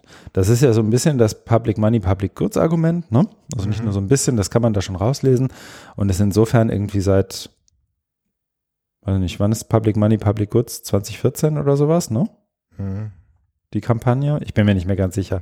Ähm, müssen wir, das, das ist im Prinzip das, das Kernargument. Und die Frage dann zu dem Thema ist, mit welchen Elementen können offene Lizenzmodelle als Standard befördert werden? Also eigentlich, wenn man das so liest, könnte man auch meinen, dass in der blauen Box, die ich gerade beschrieben habe, die Frage äh, bzw. deren Beantwortung schon mehr oder weniger vorgegeben ist, nämlich zur einen Erstellung und Verwendung von OER und zum anderen durch die Förderung.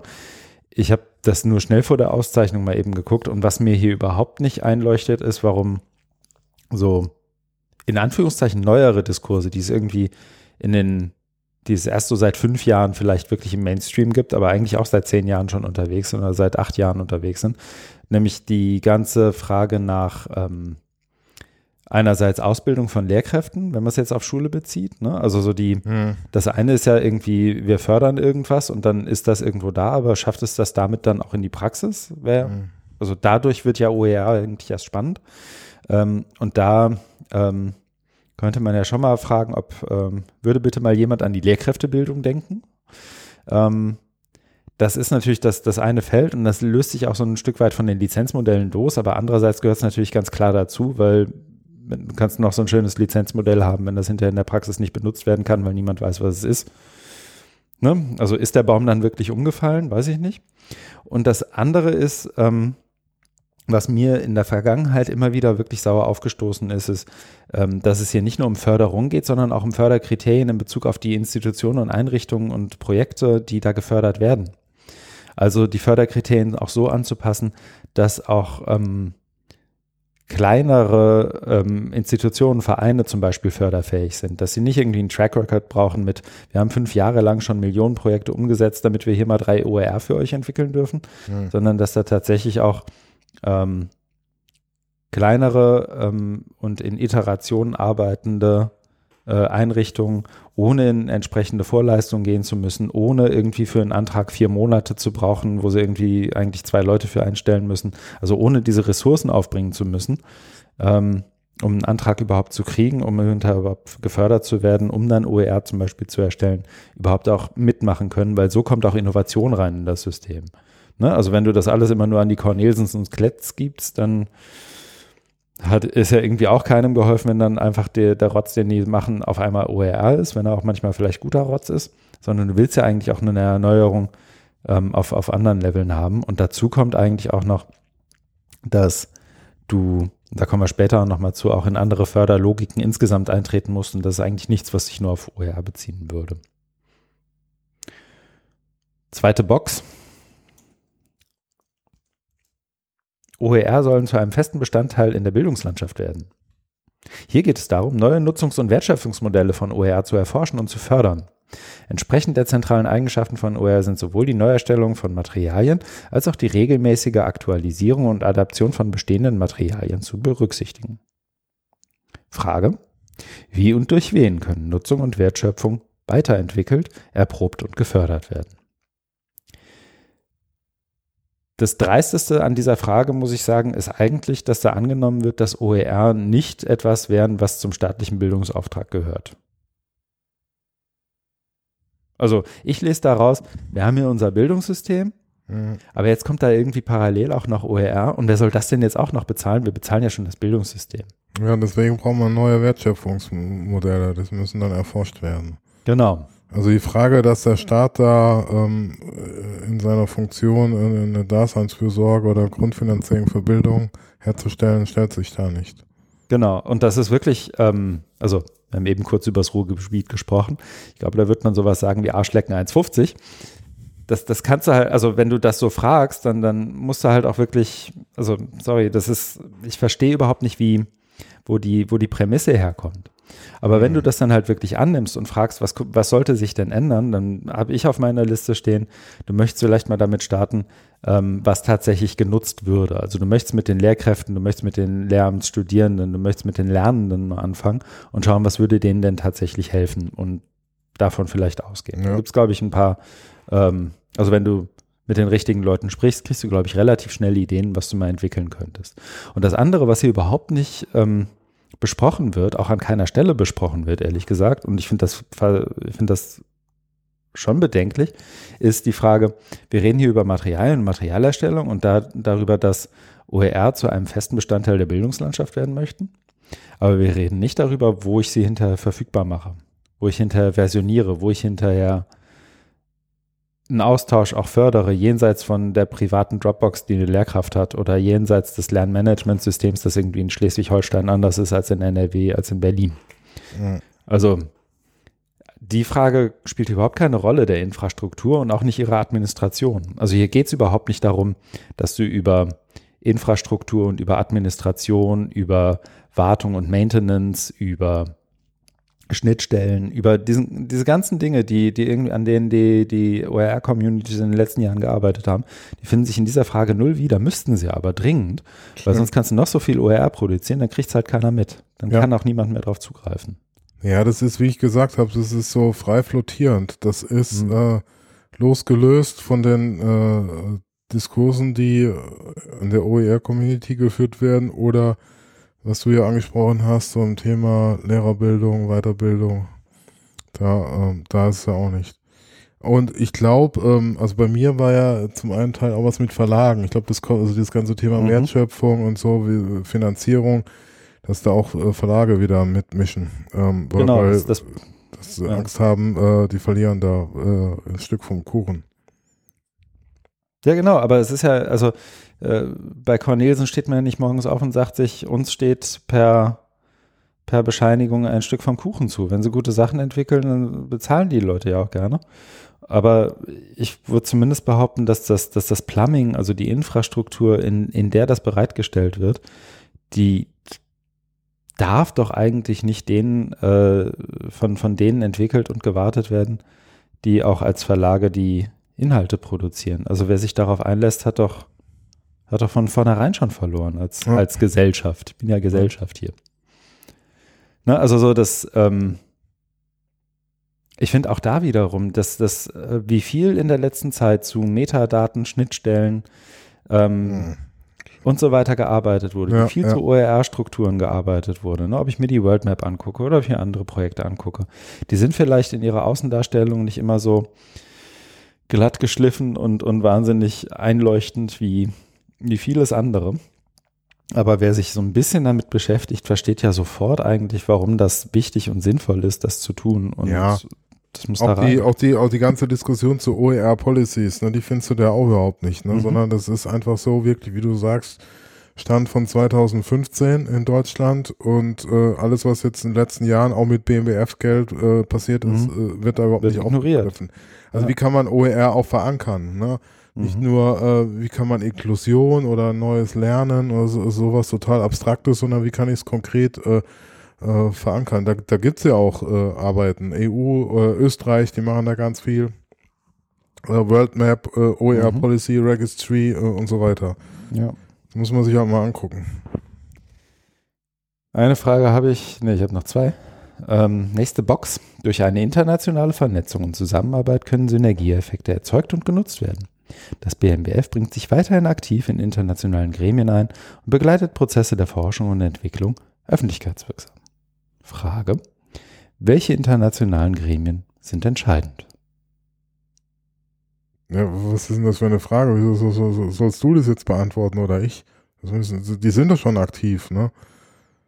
Also ich bin erst darauf reingefallen und habe angefangen, so eine Liste zu bauen und zu sagen, ähm, OECD, UNESCO, Ja. IDEN, ähm, da, also es gibt ja einen Haufen, äh, auch auf EU-Ebene noch ein paar, paar Einrichtungen, aber dass man in 2016 gesagt hat, wir würden gerne mal eine OER-Strategie machen und mir in 2021 dieses Schreiben schickt, in dem man mich fragt, wer wäre denn international mal relevant, weil eigentlich machen wir das ja alles schon öffentlichkeitswirksam und in totaler Vernetzung.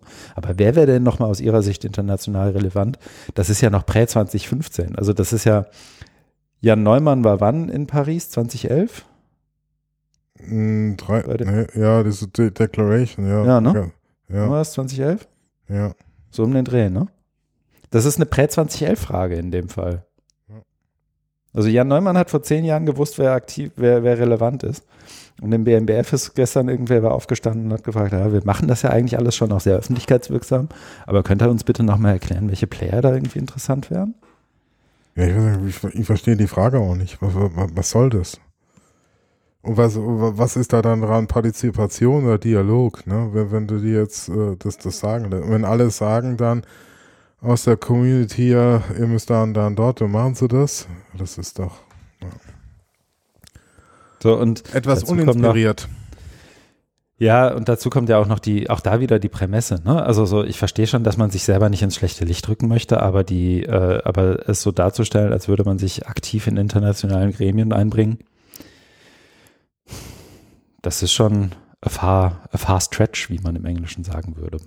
Also zum Thema OER international ähm, ist es nicht der Fall. Also äh, wenn du so Einschläge also wie OER-Konferenz oder OE Global, da war, da warst du da auch in Mhm. Mailand? Mailand war ich nicht. Ja, da war, da war niemand vom Ministerium. Ja, Also mir, mir, mir, ist, mir ist niemand begegnet. Also Mhm. ich war ja oft mit, also waren einige aus Deutschland da, aber also die üblichen Verdächtigen, aber keiner aus, aus dem Ministerium.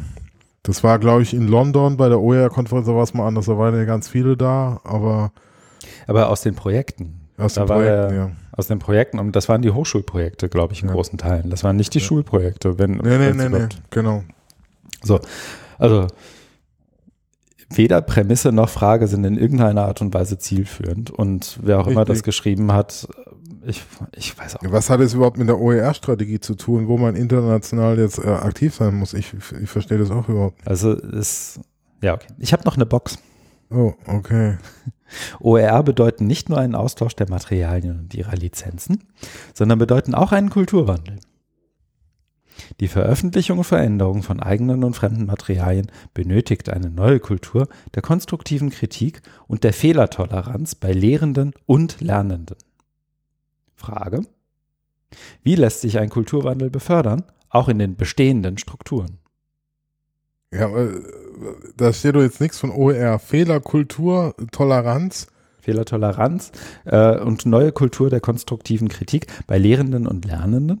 Wie lässt sich ein Kulturwandel dahin befördern, auch in den bestehenden Strukturen?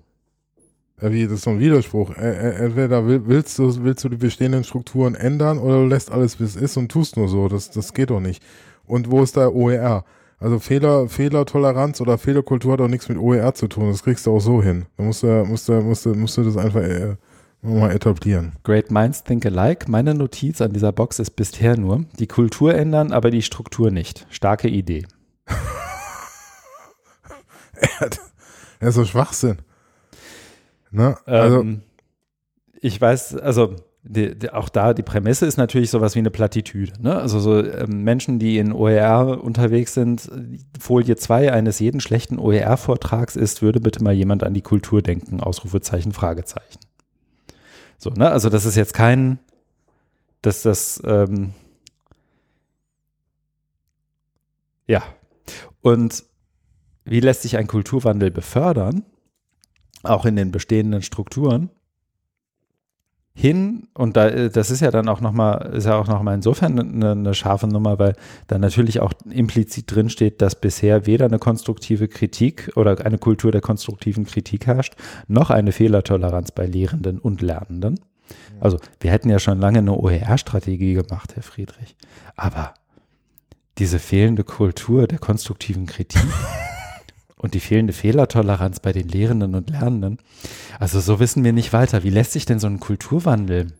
Können Sie sich vorstellen, wie wir das in den bestehenden Strukturen vielleicht mal in die Richtung ändern könnten?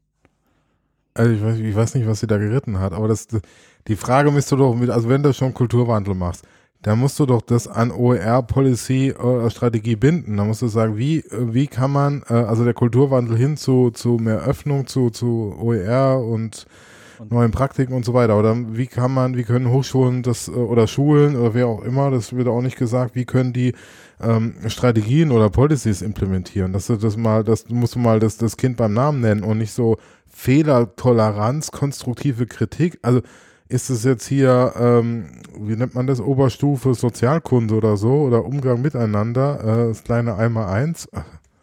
Also ich habe, ähm, was, was du jetzt ja gerade ansprichst, ist ja im Prinzip so eine Art Open, Open Policy losgelöst von den Educational Materialien, den Educational Resources. Ne? Also wir sind im Prinzip jetzt in der Welt, ähm, Moment mal, wenn wir hier OER machen wollen, dann brauchen wir auch sowas wie Practices, ne? also Practices als Ausdruck von Kultur, dann brauchen wir sowas wie einen institutionellen Rahmen irgendwie dafür, dann brauchen wir also eine Policy, dann brauchen wir also irgendwas, was das auch formt, was da auch Freiräume für gibt, was ähm, so eine Kultur der konstruktiven Kritik vielleicht auch ermöglicht und fördert.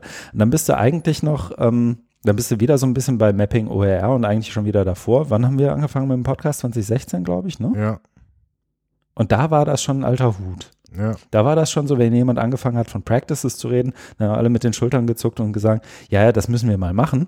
Sobald das gefördert wird, können wir das auch gerne mal machen. Aber bis dahin zucken wir mit den Schultern, weil wir wissen alle, dass es nötig ist, aber keiner macht's. Richtig.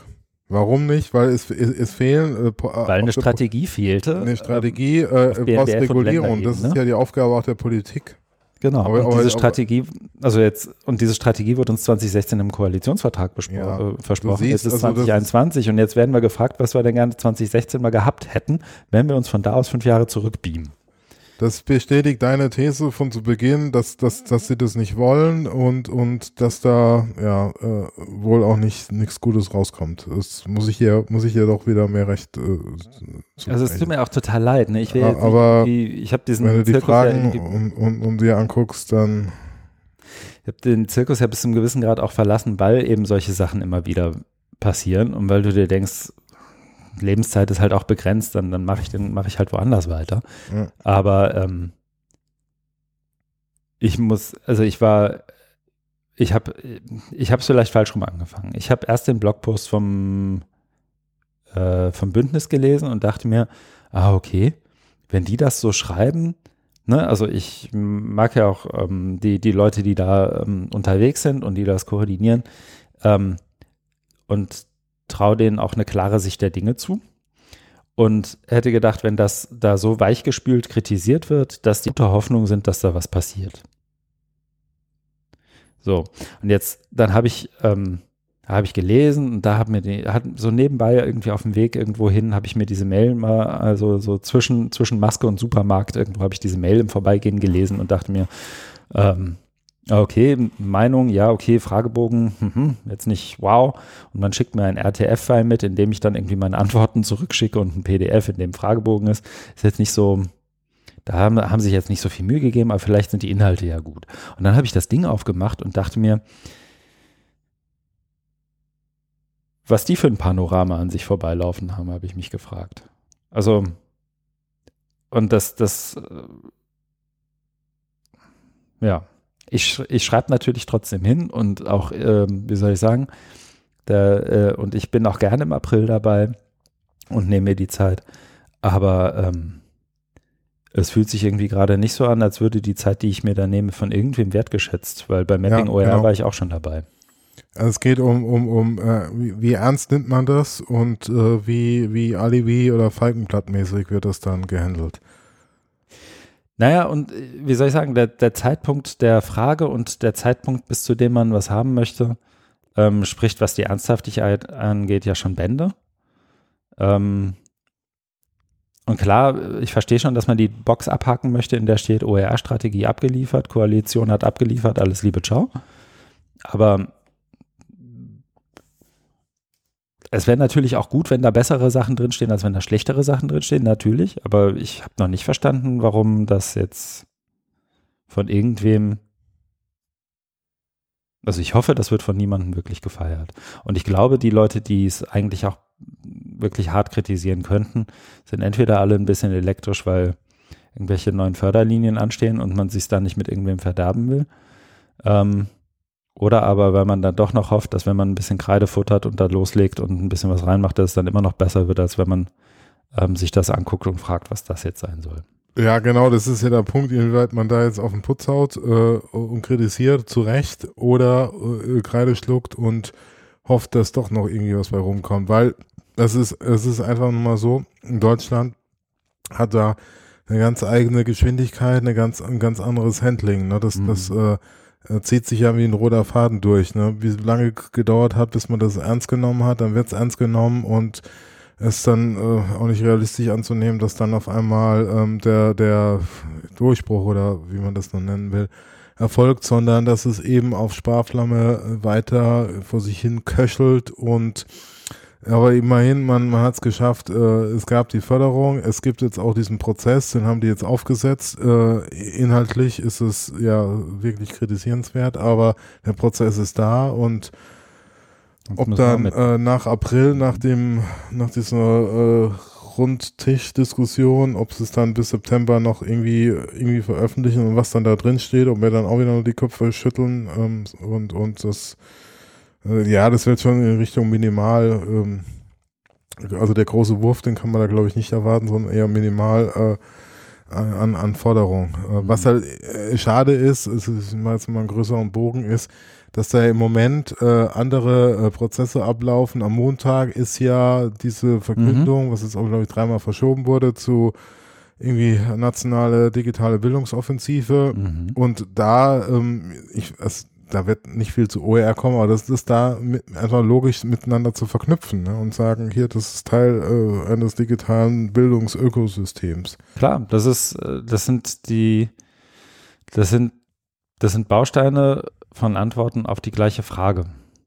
Und die, die Frage, die, die sich hier gestellt wird, passt überhaupt nicht zu dem, was irgendwo anders passiert. Also, mhm. ähm,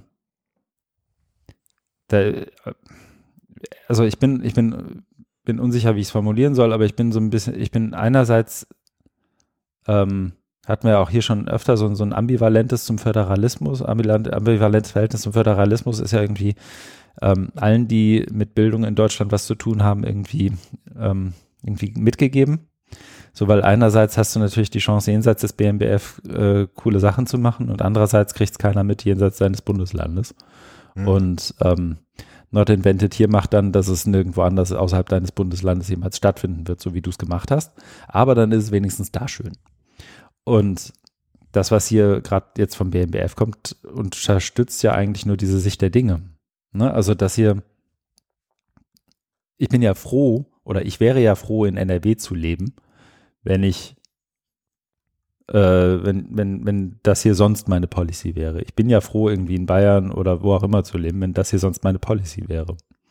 Also vielleicht ist es auch ganz gut, dass das BMBF da wahnsinnig zahnlos unterwegs ist, aber natürlich entscheidend ist für genau die Fragen, die jetzt anstehen. Ne? Also Infrastruktur mhm. landesweit einfach zu denken, ist natürlich Quatsch. Weiß auch jeder. Aber wenn der Impuls aus dem BMBF nicht kommt, wo soll er denn herkommen? Ja. Aber ja, also du, du wirst da auch antworten, ich auch. Mhm. Ähm, wir, wie sagt man mal, gute Miene zum komischen Spiel. Ja. Ja, ja, ja, ja, ja, total. Ich trinke gleich noch einen Gin Tonic und dann beantworte ich das. Aber ähm, ja, ich, wie gesagt, ich bin, ich, ich habe mir das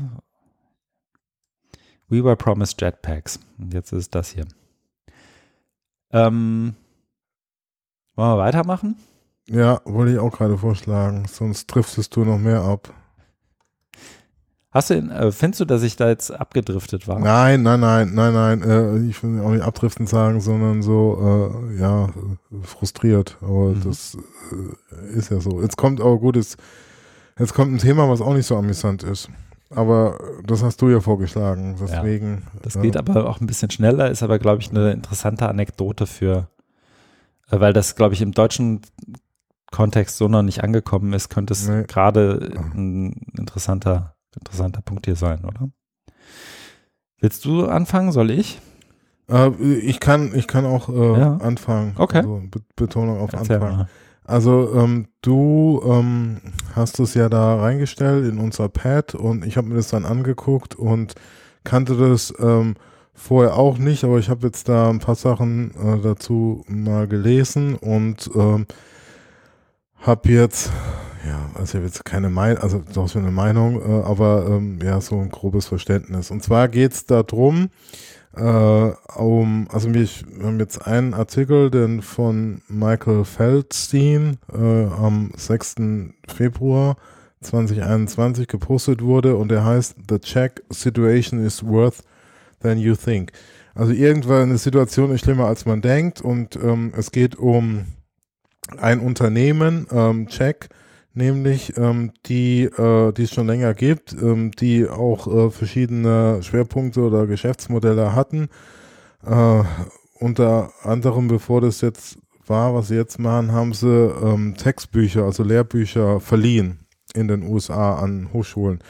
Äh, weil die ja horrend äh, teuer sind, äh, die zu kaufen, haben sie da so eine Nische entdeckt und gedacht, das ist eine gute Idee, zu, die verleihen, weil ihr brauchst ja nur für einen Kurs, ein Semester und zahlst dann nur einen Bruchteil von, von der Neuanschaffung. Das ging dann eine Zeit lang gut, ähm, bis, sie, bis sie sich dann ähm, und dann lief es glaube ich nicht mehr so gut und dann haben sie sich was anderes ausgedacht und es geht so, also positiv gerahmt könnten man es als so Tutoring bezeichnen.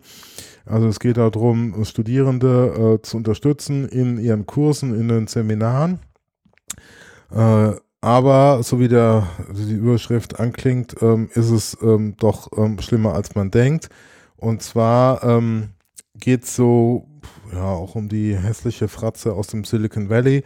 Äh, das wird im Artikel auch genannt, eben, dass der ähm, Jack äh, CEO, also dieses Unternehmen, äh, sich beschwert, dass ähm, im Silicon Valley ja jeder Milliardär ist, aber irgendwie eher nicht und ähm, äh, dass man da was, da was äh, machen müsste.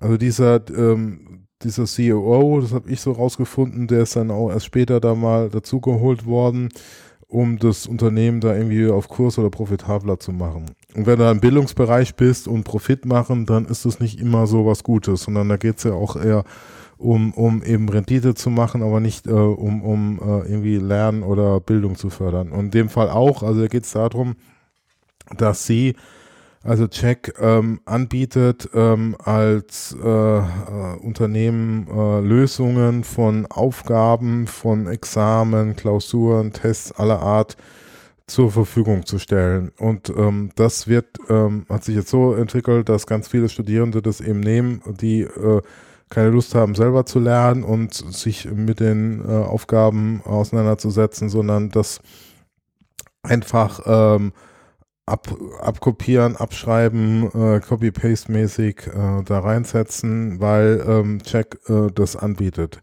Also eine Plattform, wo man Lösungen äh, teilen kann, die du dann für Klausuren verwenden kannst, ohne jetzt zu lernen. Also da bist du schnell bei Cheating, eben bei äh, na, betrügen nicht, oder ja, schummeln.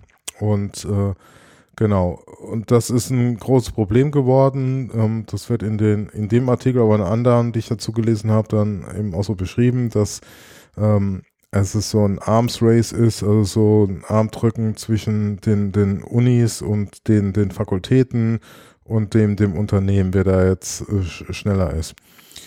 Und der Hintergrund oder warum das so ist, es wird in einem anderen Artikel, den du ja auch noch dankenswerterweise verlinkt hast, deutlich gemacht, nämlich dann von Dave Cormier, der dann sagt eben, weil es oftmals so standardisiert ist, diese ganzen Prüfungen und Klausuren, konnte äh, so ein Unternehmen wie Check überhaupt entstehen, dass, mhm. dass, dass, dass man dass, dass man das so, ähm, so, so ausrichtet mit äh, formalen Assessments und wenig ähm, weniger Projektarbeit oder ja, intelligentere äh, Tests hat. Aber jetzt ergänzt du gerne mal. Ich habe jetzt so die Einleitung gemacht, weil der eigentliche Clou bei dem Artikel, der kommt ja dann noch. Ich glaube, mhm. das ist dann mehr so dein Part. Okay.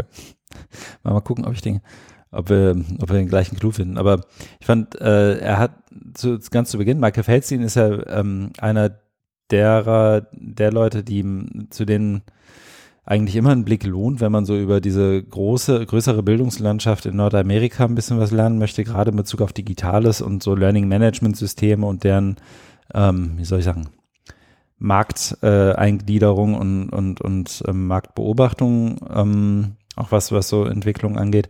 Und er schreibt so nach dem ersten zwei, drei Paragraphen, äh, beschreibt er die Situation to sum up.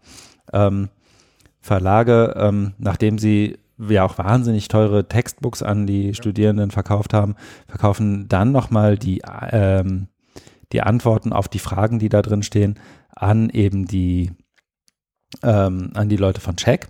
Check genau. verkauft dann wiederum die Antworten zu den Fragen, die in den teuren Textbüchern stehen, nochmal an die Studierenden, die die dann benutzen, um ihre Hochschulen zu, äh, in ihren Hochschulen zu cheaten, in Anführungszeichen. Ähm, und um dem wieder entgegenzuwirken, gehen dann wieder Hochschulen her und kaufen Proctoring-Software, um, ja. fest, um, festzustellen, wenn Studierende cheaten. Ja.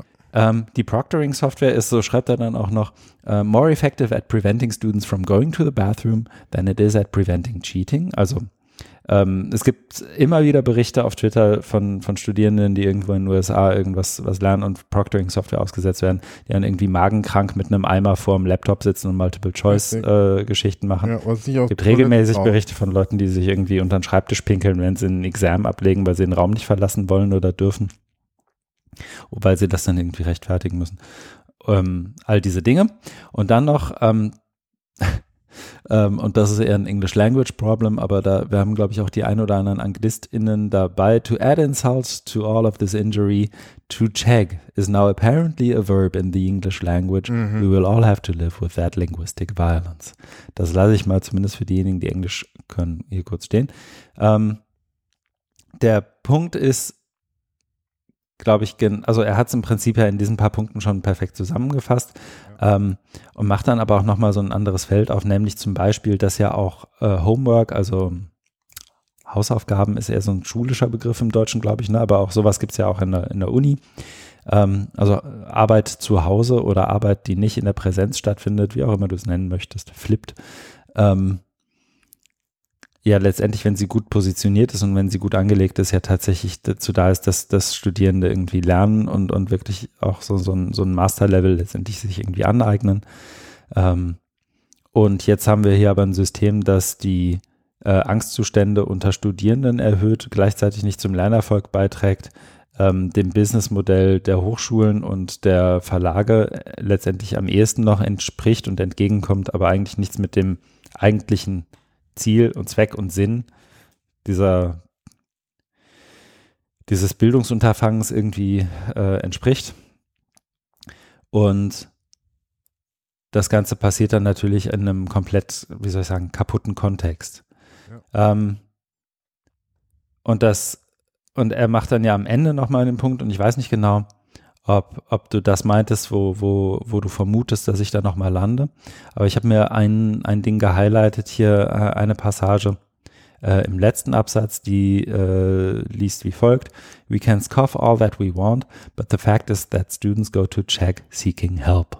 They pay for that help, which they believe they need and are not getting from their academic institution wir können ähm, uns noch so sehr darüber lustig machen, ähm, wenn äh, Studierende ähm, aus dieser Naivität, dass sie einfach nur irgendeine Art von Klausur bestehen müssen, zu Check gehen, um da irgendwie sich Hilfe zu suchen, ähm, da dann auch noch für die Hilfe bezahlen, ähm, von der sie glauben, dass sie sie brauchen, weil sie eben dem System mit Proctoring und allem ausgesetzt sind. Das ist ja dann auch ein, so das, was man vielleicht Vicious Circle nennt oder Teufelskreis und die sie, eine Hilfe, die sie da bezahlen, die sie aber nicht von ihrer eigentlichen akademischen Institution bekommen.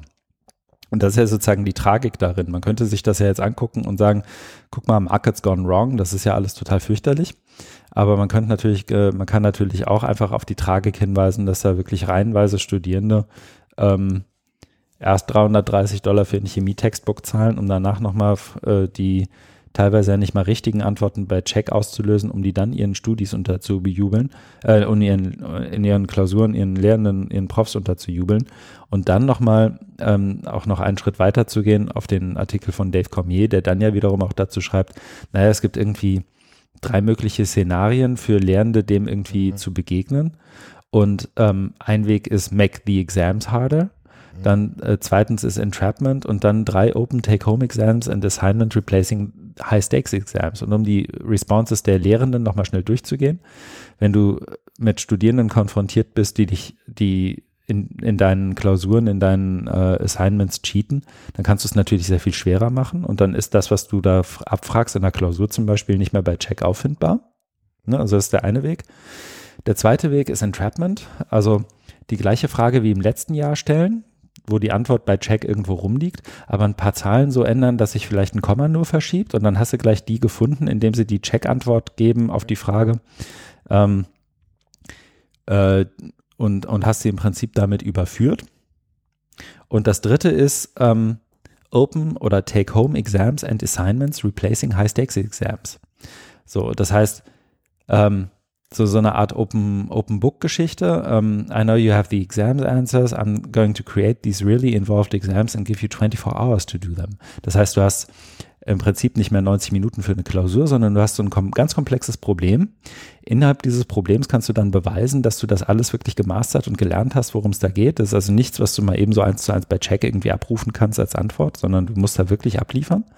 Aber dann bist du natürlich auch 24 Stunden unter High Stress und High Alert und wenn du das in jedem Studienfach machst, dann bist du nach deinem Studium 20 Jahre mental gealtert. Hm. Ne? Also das geht, so kann man es auch machen. Entrapment wahnsinnig schräge Power Dynamic, die da entsteht ähm, oder noch gefördert wird zwischen Lehrenden und Studierenden und der Einrichtung und allem, was damit zusammenhängt und Make Exams harder.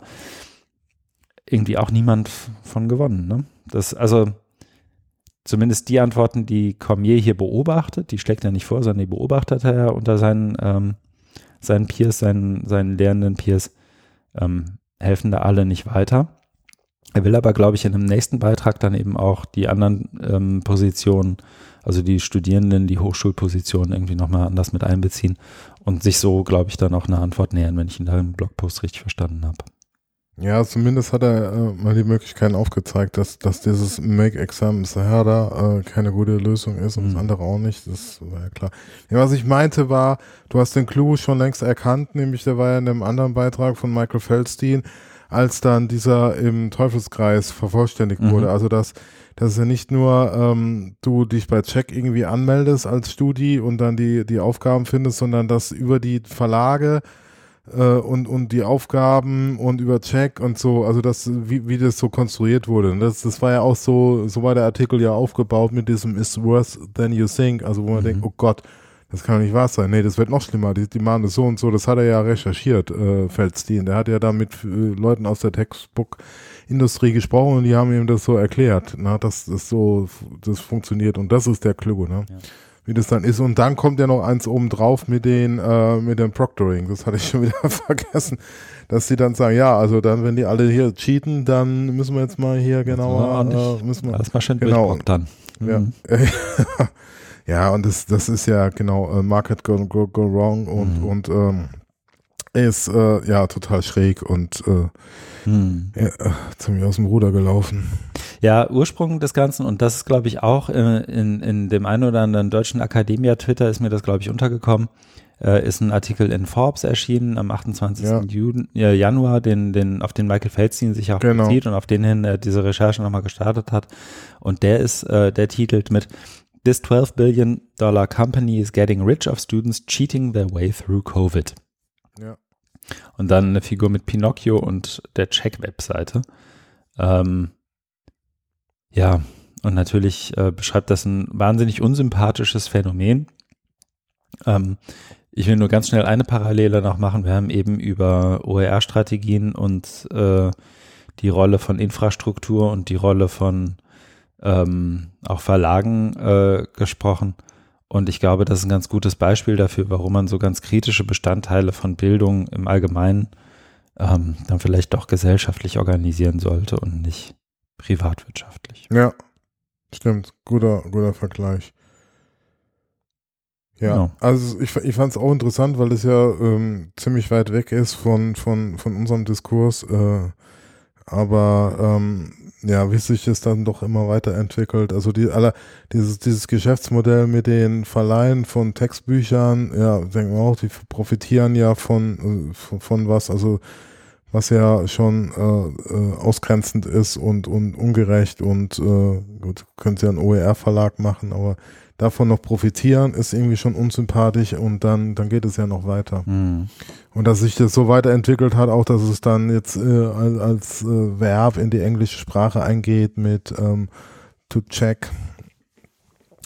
Und das, ja, also das, das, so hast du es ja, glaube ich, auch beschrieben, ähm, dass die, die Studierenden, oder so stand es, glaube ich, auch in einem Artikel, der auch gar nicht mal so ein, so ein schlechtes Gewissen haben, sondern das ist ja irgendwie da und dann wird es genutzt Klar. und man wollte das nicht. Ich glaube, in dem, ich weiß nicht mehr, in welchem Artikel es war, aber das wurde dann auch so beschrieben, dass man das gar nicht so geplant hat. Es hat sich dann, äh, ja, man wurde halt so dahin getriggert, äh, weil das so die Möglichkeiten ist, aber ähm, aber du, du hast es, aber da muss man schon dem Anbieter da den Vorwurf machen, weil die legen es ja drauf an. Und da können die auch sagen, nee, nee, wir machen nur Tutoring, ne? weil Tutoring ist ja, ist ja gut und so und dann helfen wir ja den ja. Studierenden. Ne? Es ist ja doch nicht so, dass irgendwie ein Haufen Studierende ähm, in der Hochschule anfangen und sich denken, ah Mensch, geil, durch mein vier Jahre Bachelorprogramm, das mich irgendwie 10, 20, 30, 50.000 Dollar pro Semester kommt, da cheate ich mich jetzt mal durch, damit ich möglichst schnell diesen Abschluss kriege. Also das, das mag irgendwie ein paar Versprengte sein, aber das ist doch nicht die große Mehrheit derjenigen, die dann Studium anfangen. Das kann mir ja. keiner erzählen. Kann, ich, ähm, kann ich mir auch nicht vorstellen. Und das ähm, diesem System zugrunde liegende Menschen- und Weltbild ist schon, schon ein interessantes. Ja. Nächster Artikel. Genau, letzter Artikel. Nächster und letzter. Genau. Los geht's. Ja, dann den habe ich mitgebracht, deswegen äh, kann ich da gerne was erzählen. Und zwar, der ist, äh, jetzt muss ich mal selber hier in meiner anderen Liste das rausholen. Ähm, das ist ein Gastbeitrag auf dem Blog von Jan Martin Viada, der Bildungsjournalist. Und er heißt, unsere Bildungsdaten gehören uns vom 16. Februar 2021. Geschrieben hat ihn Justus Lensch, der wiederum äh, das Referat Universitäten im Wissenschaftsministerium von Baden-Württemberg leitet. Und in dem Text ähm, geht es so um, äh, erstmal wird man neudeutsch sagen, das Bigger Picture wird aufgemacht, äh, europäischer Hochschulraum, äh, der nennt das ein paar Dinge wie Transformationsagenda für den Hochschulbereich, äh, Bund-Länder-Vereinbarung zu KI, die es gegeben hat, Online-Zugangsgesetz, Digital Service Act der, der, der Kommission zur Regulierung von Plattformen. Mhm. Und äh, damit will er so einleiten zum Thema, ja, Bildung findet, Hochschulbildung ganz viel digital statt. Es, ähm, du hinterlässt dabei automatisch Datenspuren ähm, und damit bist du so beim Thema Bildungsdaten. Also jetzt was anderes wie OER, du sagst, ich erstelle ein Arbeitsblatt und teile das oder nutze es nach äh, und äh, ver verwende das weiter oder arbeite das und so weiter, sondern das sind eher so automatisierte Dinge, äh, Datenspuren, die, die da angelegt oder automatisiert entstehen. Und da sagt er ja, das ist dann so das neue Gold oder ja, Öl sagt er zum Glück nicht. Da haben wir auch schon oft drüber gesprochen. Die Metapher ist ja nicht so gut oder der Vergleich. Und da braucht es eben neue Regelungen, Organisationsformen, Geschäftsmodelle für die Datennutzen, für die Datennutzung. Und dahinter steckt natürlich auch so eine Vermutung, dass die Daten immer, immer wichtiger werden. Ne? Also spricht auch über äh, eben KI oder Learning Analytics und ähm, dass äh, Hochschulen auch ein Anreiz oder ein Interesse dran haben. Und dann kommt so ein entscheidender Punkt, wo er dann sagt, also so ein Argument, dass ähm, die, und das hat mir ebenso ähm, grob schon angerissen, nämlich so das Thema AdTech also Educational Technology ähm, Sektor, ähm, der in den USA groß ist, das hatten wir ja gerade eben. Und ähm, die, denen ihre Geschäftsmodelle passen jetzt nicht so zum äh, Hochschulbereich. Äh, also er sagt, da werden falsche Anreize geschaffen. Äh, der äh, AdTech-Industrie. Also das heißt, du kannst die äh, Dienste kostenlos nutzen und deine Daten werden eben dann an äh, die anfallenden Daten an Werbekunden verkauft und es hat Vorrang gegenüber Modellen, die dann, ähm, also die, wo, wo so Lehren und Lernen oder Bildung im weitesten Sinne im Mittelpunkt stehen. Also nicht meistbietend äh, an irgendwelche Werbekunden verkaufen, sondern äh, aufbereiten und äh, den Hochschulen irgendwie zur Verfügung zu stellen. Und ähm, ja, das ist so das Argument. Und dann äh, ist die Frage, wie lässt sich ein europäischer Bildungsdatenraum gestalten? Der auch an der Verbesserung der Hochschulbildung interessiert ist, eben, eben über Bildungsdaten. Mhm. Und dann ähm, kommt eben so dieses Thema Datengenossenschaft, also dass so das Genossenschaftsmodell seiner Meinung nach gut geeignet ist, um eben so einen äh, egalitären äh, Nutzung zu, zu etablieren. Also Gemeinschaft, äh, gemeinschaftliche Nutzung von Daten als Kollektivgut, als Allmende und äh, ja, die Hochschulen würden den Genossenschaftsgedanken verbreiten oder verkörpern. Und ähm, dann ein Punkt, den ich mir da nochmal ange, äh, äh, ange, aufgeschrieben habe, ist, äh, Datennutzung wird bei ihm, wenn ich es richtig verstanden habe, an die Bereitschaft zum Teilen von Daten geknüpft. Die Frage natürlich, ist das auch fair genug? Also darf ich dann nur dann da teilhaben, wenn ich auch ähm, was zu, zum Teile, kann ich dann auch nutzen. Äh, also sind die Nutzungsrechte ausschließlich bei denjenigen, die die Daten erzeugt haben. Und wie soll das organisiert werden? Das eben dann äh, so, so ein Treuhändermodell, dass man sich zusammenschließt und dann äh, gemeinsam äh, beschließt, äh, wie die Daten genutzt werden. Mhm. Genau. Und äh, ja, das war gleich jetzt so, wenn ich das richtig gesehen habe. Die, nee, da hat er noch so eine äh, Schritte, genau, das habe ich hier noch, äh, Schritte zum europäischen Bildungsdatenraum äh, hat er äh, fünf Punkte äh, genannt, ähm, die die dahin führen. Also der letzte, ich kann es mal über abkürzen, mhm. also es geht darum, eben diese, diese Datengenossenschaft äh, aufzubauen und dann Im äh, fünften Punkt ist dann, wenn Studierende und Lehrende ihre Bildungsdatenspuren gemeinsam in eine Datengenossenschaft einbringen, poolen und gemeinschaftlich für ihr gemeinsames Ziel, nämlich digitale Hochschulbildung, teilen und nutzen, würde in Europa ein Bildungsdatenökosystem entstehen, das Google, Facebook, edX, Newton und Co. weit überlegen wäre. Genau. Also das ist so, ein, so eine Vision, so ein Szenario, äh, was ähm, abstrakt ist, äh, wo, wo äh, auch große Sprünge gemacht werden, wo es, glaube ich, so Zwischenstufen fehlen. Wie, wie macht man das konkret? Mhm.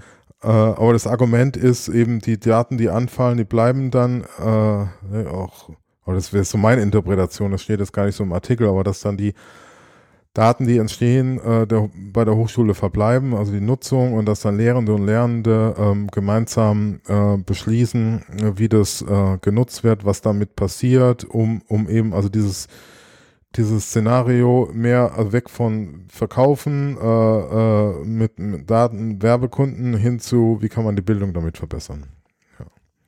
Mhm. Genau. Und ich habe das bei Twitter gestern oder vorgestern nochmal gepostet äh, und ein paar Leute damit angetaggt, unter, unter anderem auch Felicitas McGilchrist. Ja. Und die wiederum, die hat einen Link zurückgepostet ähm, für einen Podcast, den habe ich mir jetzt mal äh, angehört. Und da geht es nämlich auch so um das Thema, aber ich dachte, das so könnte Sie auch interessieren. Mhm. Äh, so ähm, demokratische äh, Datennutzung äh, ist dann so das, das, äh, mhm. das Thema. Äh, also will, will sagen, das ist ähm, ein Thema, wo sich ein paar Leute Gedanken machen, was, äh, wo, wo, also in diesem Podcast, was, was da äh, besprochen wird, das hat noch nicht so einen Bildungsbezug ähm, und bei, bei ihm, bei dem Artikel ist es. Also aber in dem Podcast, die, die, die, so eine Wissenschaftlerin, die war da schon ziemlich weit und, und hat, also war so eine ähm, Rechtswissenschaftlerin, ja, das mhm. ziemlich tiefgehend durchdrungen, während in dem Artikel hier geht's ja mehr so um die Vision und, und ähm, auch mit, mit äh, gewissen Bildern arbeiten, wie jetzt Datengenossenschaft, ne, neue, neue prägen. Genau. Also bei mir löst das auch so ein paar Sachen aus und ich glaube, ein erster Kommentar geht so ein bisschen in die Richtung von dem, was äh, Felicitas McGilchrist da ähm, dazu sagt. Ähm, ich glaube, zuerst würde ich das Konzept von Dateneigentum nochmal irgendwie hinterfragen wollen. Also, dass es wirklich möglich ist, Daten zu besitzen oder, oder EigentümerInnen von Daten zu sein, mhm. so wie das hier beschrieben wird mhm. ähm, oder angenommen wird, ist, glaube ich, es ist zumindest, also könnte, wäre zu diskutieren. Mhm. Ähm, ich habe dazu gerade mal rausgesucht ähm, zwei Dinge. Das eine ist die, die Wikimedia Policy dazu, ähm, die Daten nicht als Öl, sondern als Grundwasser der Gesellschaft bezeichnet und das auch argumentiert. Da gab es so einen initialen Blogpost zu, der das irgendwie ganz, ähm, ganz schick erklärt und der unten auch ähm, äh, dass das alles nochmal erklärt, auch mit den üblichen Irren, die irgendwie im Wikimedia-Kosmos dann zu so, solchen Dingen nochmal was schreiben, aber das ist eine ganz gute Diskussion. Ähm, dazu auch noch die ähm, ein, Talk vom 35C3 von Rainer Rehak ähm, mit dem Titel Was schützt eigentlich der Datenschutz? Wo er auch nochmal ähm, auf so, so die, die Logik und die, die Metaphorik eingeht, die mhm. ähm, Dateneigentum, Datensouveränität, Algorithmenethik ähm, ganz mhm. häufig auch so bilden. Also was, ähm, ich habe den, der ist schon ein bisschen her, dass ich den Talk gesehen habe, aber das wäre tatsächlich, glaube ich, in dem Kontext auch nochmal einen Blick wert, weil ähm, auch da so diese Frage, da, geht Dateneigentum überhaupt so, wie das hier angenommen wird, nochmal in Frage gestellt wird. Und ja. ähm, zu guter Letzt habe ich einen ganz praktischen Hinweis. Der eine ist, ähm, wie in da, unter deinem Tweet auch, ich finde auch so diese, die Genossenschaft an sich ist ein unterschätztes, ähm, unterschätztes Gesellschafts, Gesellschaftermodell sozusagen für, für oder Unternehmensmodell, Unternehmensform. Ähm, weil es eben gerade so diese Co-op-Logik, die ja zumindest so bei dem einen oder anderen äh, im englischsprachigen ähm, Diskurs so seit vier, fünf, sechs Jahren ähm, stattfindet, ist die EG, also die eingetragene Genossenschaft, ja irgendwie ein ganz gutes Äquivalent zu, das auch etabliert ist. Ähm, das andere wäre aber tatsächlich auch nochmal diese, die Aussage in Frage zu stellen, dass nur weil sich ein paar Hochschulen zusammentun in einem europäischen Raum, dass die auf einmal bessere Daten hätten als irgendwie Coursera, edX oder sonst wer. Ähm, mhm. Dafür muss man ja erstmal die Daten ordentlich sortieren, wissen, was man da erhebt, die gleichmäßig und standardisiert und überall ähnlich erheben. Also Dinge, die Plattformen können und nicht Dinge, die Hochschulen können. Ähm, letztendlich durchführen. Also da wäre ich sehr vorsichtig und würde mhm. mich der Argumentation, glaube ich, auch äh, jenseits von ein Goldtopf am Ende des Regenbogens, glaube ich, nicht, nicht wirklich mhm. anschließen, weil ich nicht glaube, dass das geht, dass das überhaupt praktisch durchführbar ist, was, was er da vorschlägt. Finde aber den Ansatz interessant, da mal drüber nachzudenken und nicht einfach zu sagen, genau. Jetzt machen wir das mal alles for profit und jetzt hier eure Infrastruktur nehmen wir gerne. Dann danke. Ja. Ja. Ähm, ach, da entstehen auch Daten. Naja, ihr habt ja eine DSGVO-konforme Datenschutzerklärung, Auftragsdatenverarbeitung für uns habt ihr auch noch. Dankeschön. Dann machen wir das jetzt mal. Ne, also davon löst er sich hier ja schon und das finde ich dann auch erstmal gut und dass das dann auch äh, in dem Fall, ich glaube, was war er, Ministerialbeamter? Nee, warte. Ja, leitet das Referat Universitäten im Wissenschaftsministerium. Dann hätte das Referat vielleicht auch schlechter treffen können. Und die, die, den Rest der Argumentation kriegt man dann, glaube ich, auch noch glatt, wenn erstmal so die, die Grundhaltung stimmt, dass man irgendwie sich jetzt nicht noch ähm, eine For-Profit-Infrastruktur ins Haus holt, dann ist, kann der Rest so fürchterlich vielleicht gar nicht werden. Ja, also es, äh, super Kommentare von dir und auch die Ergänzung, die habe ich jetzt auch mal aufgenommen. Hm. Äh, genau, also hier muss man wirklich nochmal schärfen und das ähm, äh, gründ, also gut, gut durchdenken. Aber äh, von der, also ich fand, fand es eben mal, mal schön, dass es mal in die Richtung geht und da so ein neuer Diskussionsstrang aufgemacht wird. Aber das sind natürlich auch äh, Leute, das habe ich ja durch Felicitas äh, hm. Tweet äh, gesehen und im Podcast, die da schon viel, viel weiter sind. Und das jetzt irgendwie mal zu mhm. sortieren und zu gucken, wie kann man das auf Hochschulen anwenden. Und dann kommt man, glaube ich, auch zu was anderem, das hast du ja auch gerade angemerkt, ähm, als, dieses ähm, am Schluss dann etwas blumige bei dem Artikel jetzt, dann ist man weiter als edX, Coursera, Newton und so weiter. Wobei die ja in Deutschland gar nicht so aktiv sind, Newton, äh, als jetzt in den USA. Muss ja auch nicht sein, um ja, so um Daten zu, zu sammeln. Genau. Aber ja, ich, ich würde auch mal versuchen, da irgendwie dran zu bleiben ja. und, und mal Gedanken zu machen und äh, ja, irgendwie Diskussion weiterzuführen. Ja, und ich fand es auch, also wie gesagt, das ist, ähm, ich, ich mecker zwar jetzt wieder, aber ähm, wie man mir, glaube ich, anhört, sehr viel milder als vorher. Ja. Ein bisschen besänftigt, ja. Sehr gut. Dann lass uns noch schnell drauf schauen, was wir tun werden. Ja. Äh, willst genau. du anfangen oder soll ich? Ich habe noch gar nichts geschrieben. Äh, ich ja. kann auch anfangen. Also ich ja. werde ähm, das, äh, ich werde mich wieder mal umorientieren und äh, äh bin gerade in so einer Übergangsphase, will es auch noch nicht off offiziellst Aha. machen, äh, sondern das würde ich mir für die nächste Episode aufsparen. Mhm. Und darum äh, werde ich es nur mal ähm, andeuten. Ja. Äh, mhm. und so ein paar äh, kleinere Sachen noch, wie jetzt ähm, diese Corona-Studie und ja meine, äh, was heißt kleine oder Daueraufgaben, meine Wissensarbeit weiterzuführen. Jo. Ja. Bei mir ist es so, dass ich ähm, jetzt so ein bisschen ähm, Druck empfinde, ähm, mit der Digitalstrategie am WZB weiterzumachen. Da stellen sich aber auch ganz viele administrative, praktische und pragmatische Fragen gerade von äh, digitalen elektronischen Signaturen bis hin zu Dokumentenmanagementsystem und allem, was irgendwie mit Verwaltung und aber auch Wissensmanagement zu tun hat. Aber eben auch so ein bisschen das strategisch nicht aus den Augen zu verlieren, ist die Herausforderung der nächsten Wochen. Und gleichzeitig ähm, darf ich noch ein paar Podcast-Workshops geben, unter anderem für die ähm, FU Berlin. Mal wieder, da hat der Bibliotheksbereich angefragt und da werde ich tatsächlich Menschen in Österreich, der Schweiz und Deutschland, also dem Dachverband sozusagen, ähm, ein paar Podcast-Workshops geben im Bibliothekskontext. Das wird, glaube ich, spannend und dann kommen noch ein paar Dinge dazu. Und es gibt, äh, wie unterwegs schon angekündigt, das nächste Afterwork Anfang März. Vorher schaffe ich das wahrscheinlich nicht mehr zu einem Podcast. Äh, das ist, wenn ich es richtig im Kopf habe, am 4.3. zu AI, Design, Lehre, Lernen und Openness mhm. und so. Ja. Sehr gut. Das zu meiner zu meiner nahenden Zukunft. Ja, prima. Dann machen wir jetzt einen Knopf dran, äh, rufen nochmal rein, dass wir sehr gerne Feedback hören möchten Ja. zu allem, was hier besprochen wurde, dass ähm, wir allen wünschen, dass sie gesund bleiben oder werden. Mhm. Und wir hören uns beim nächsten Mal. Genau. Tschüss.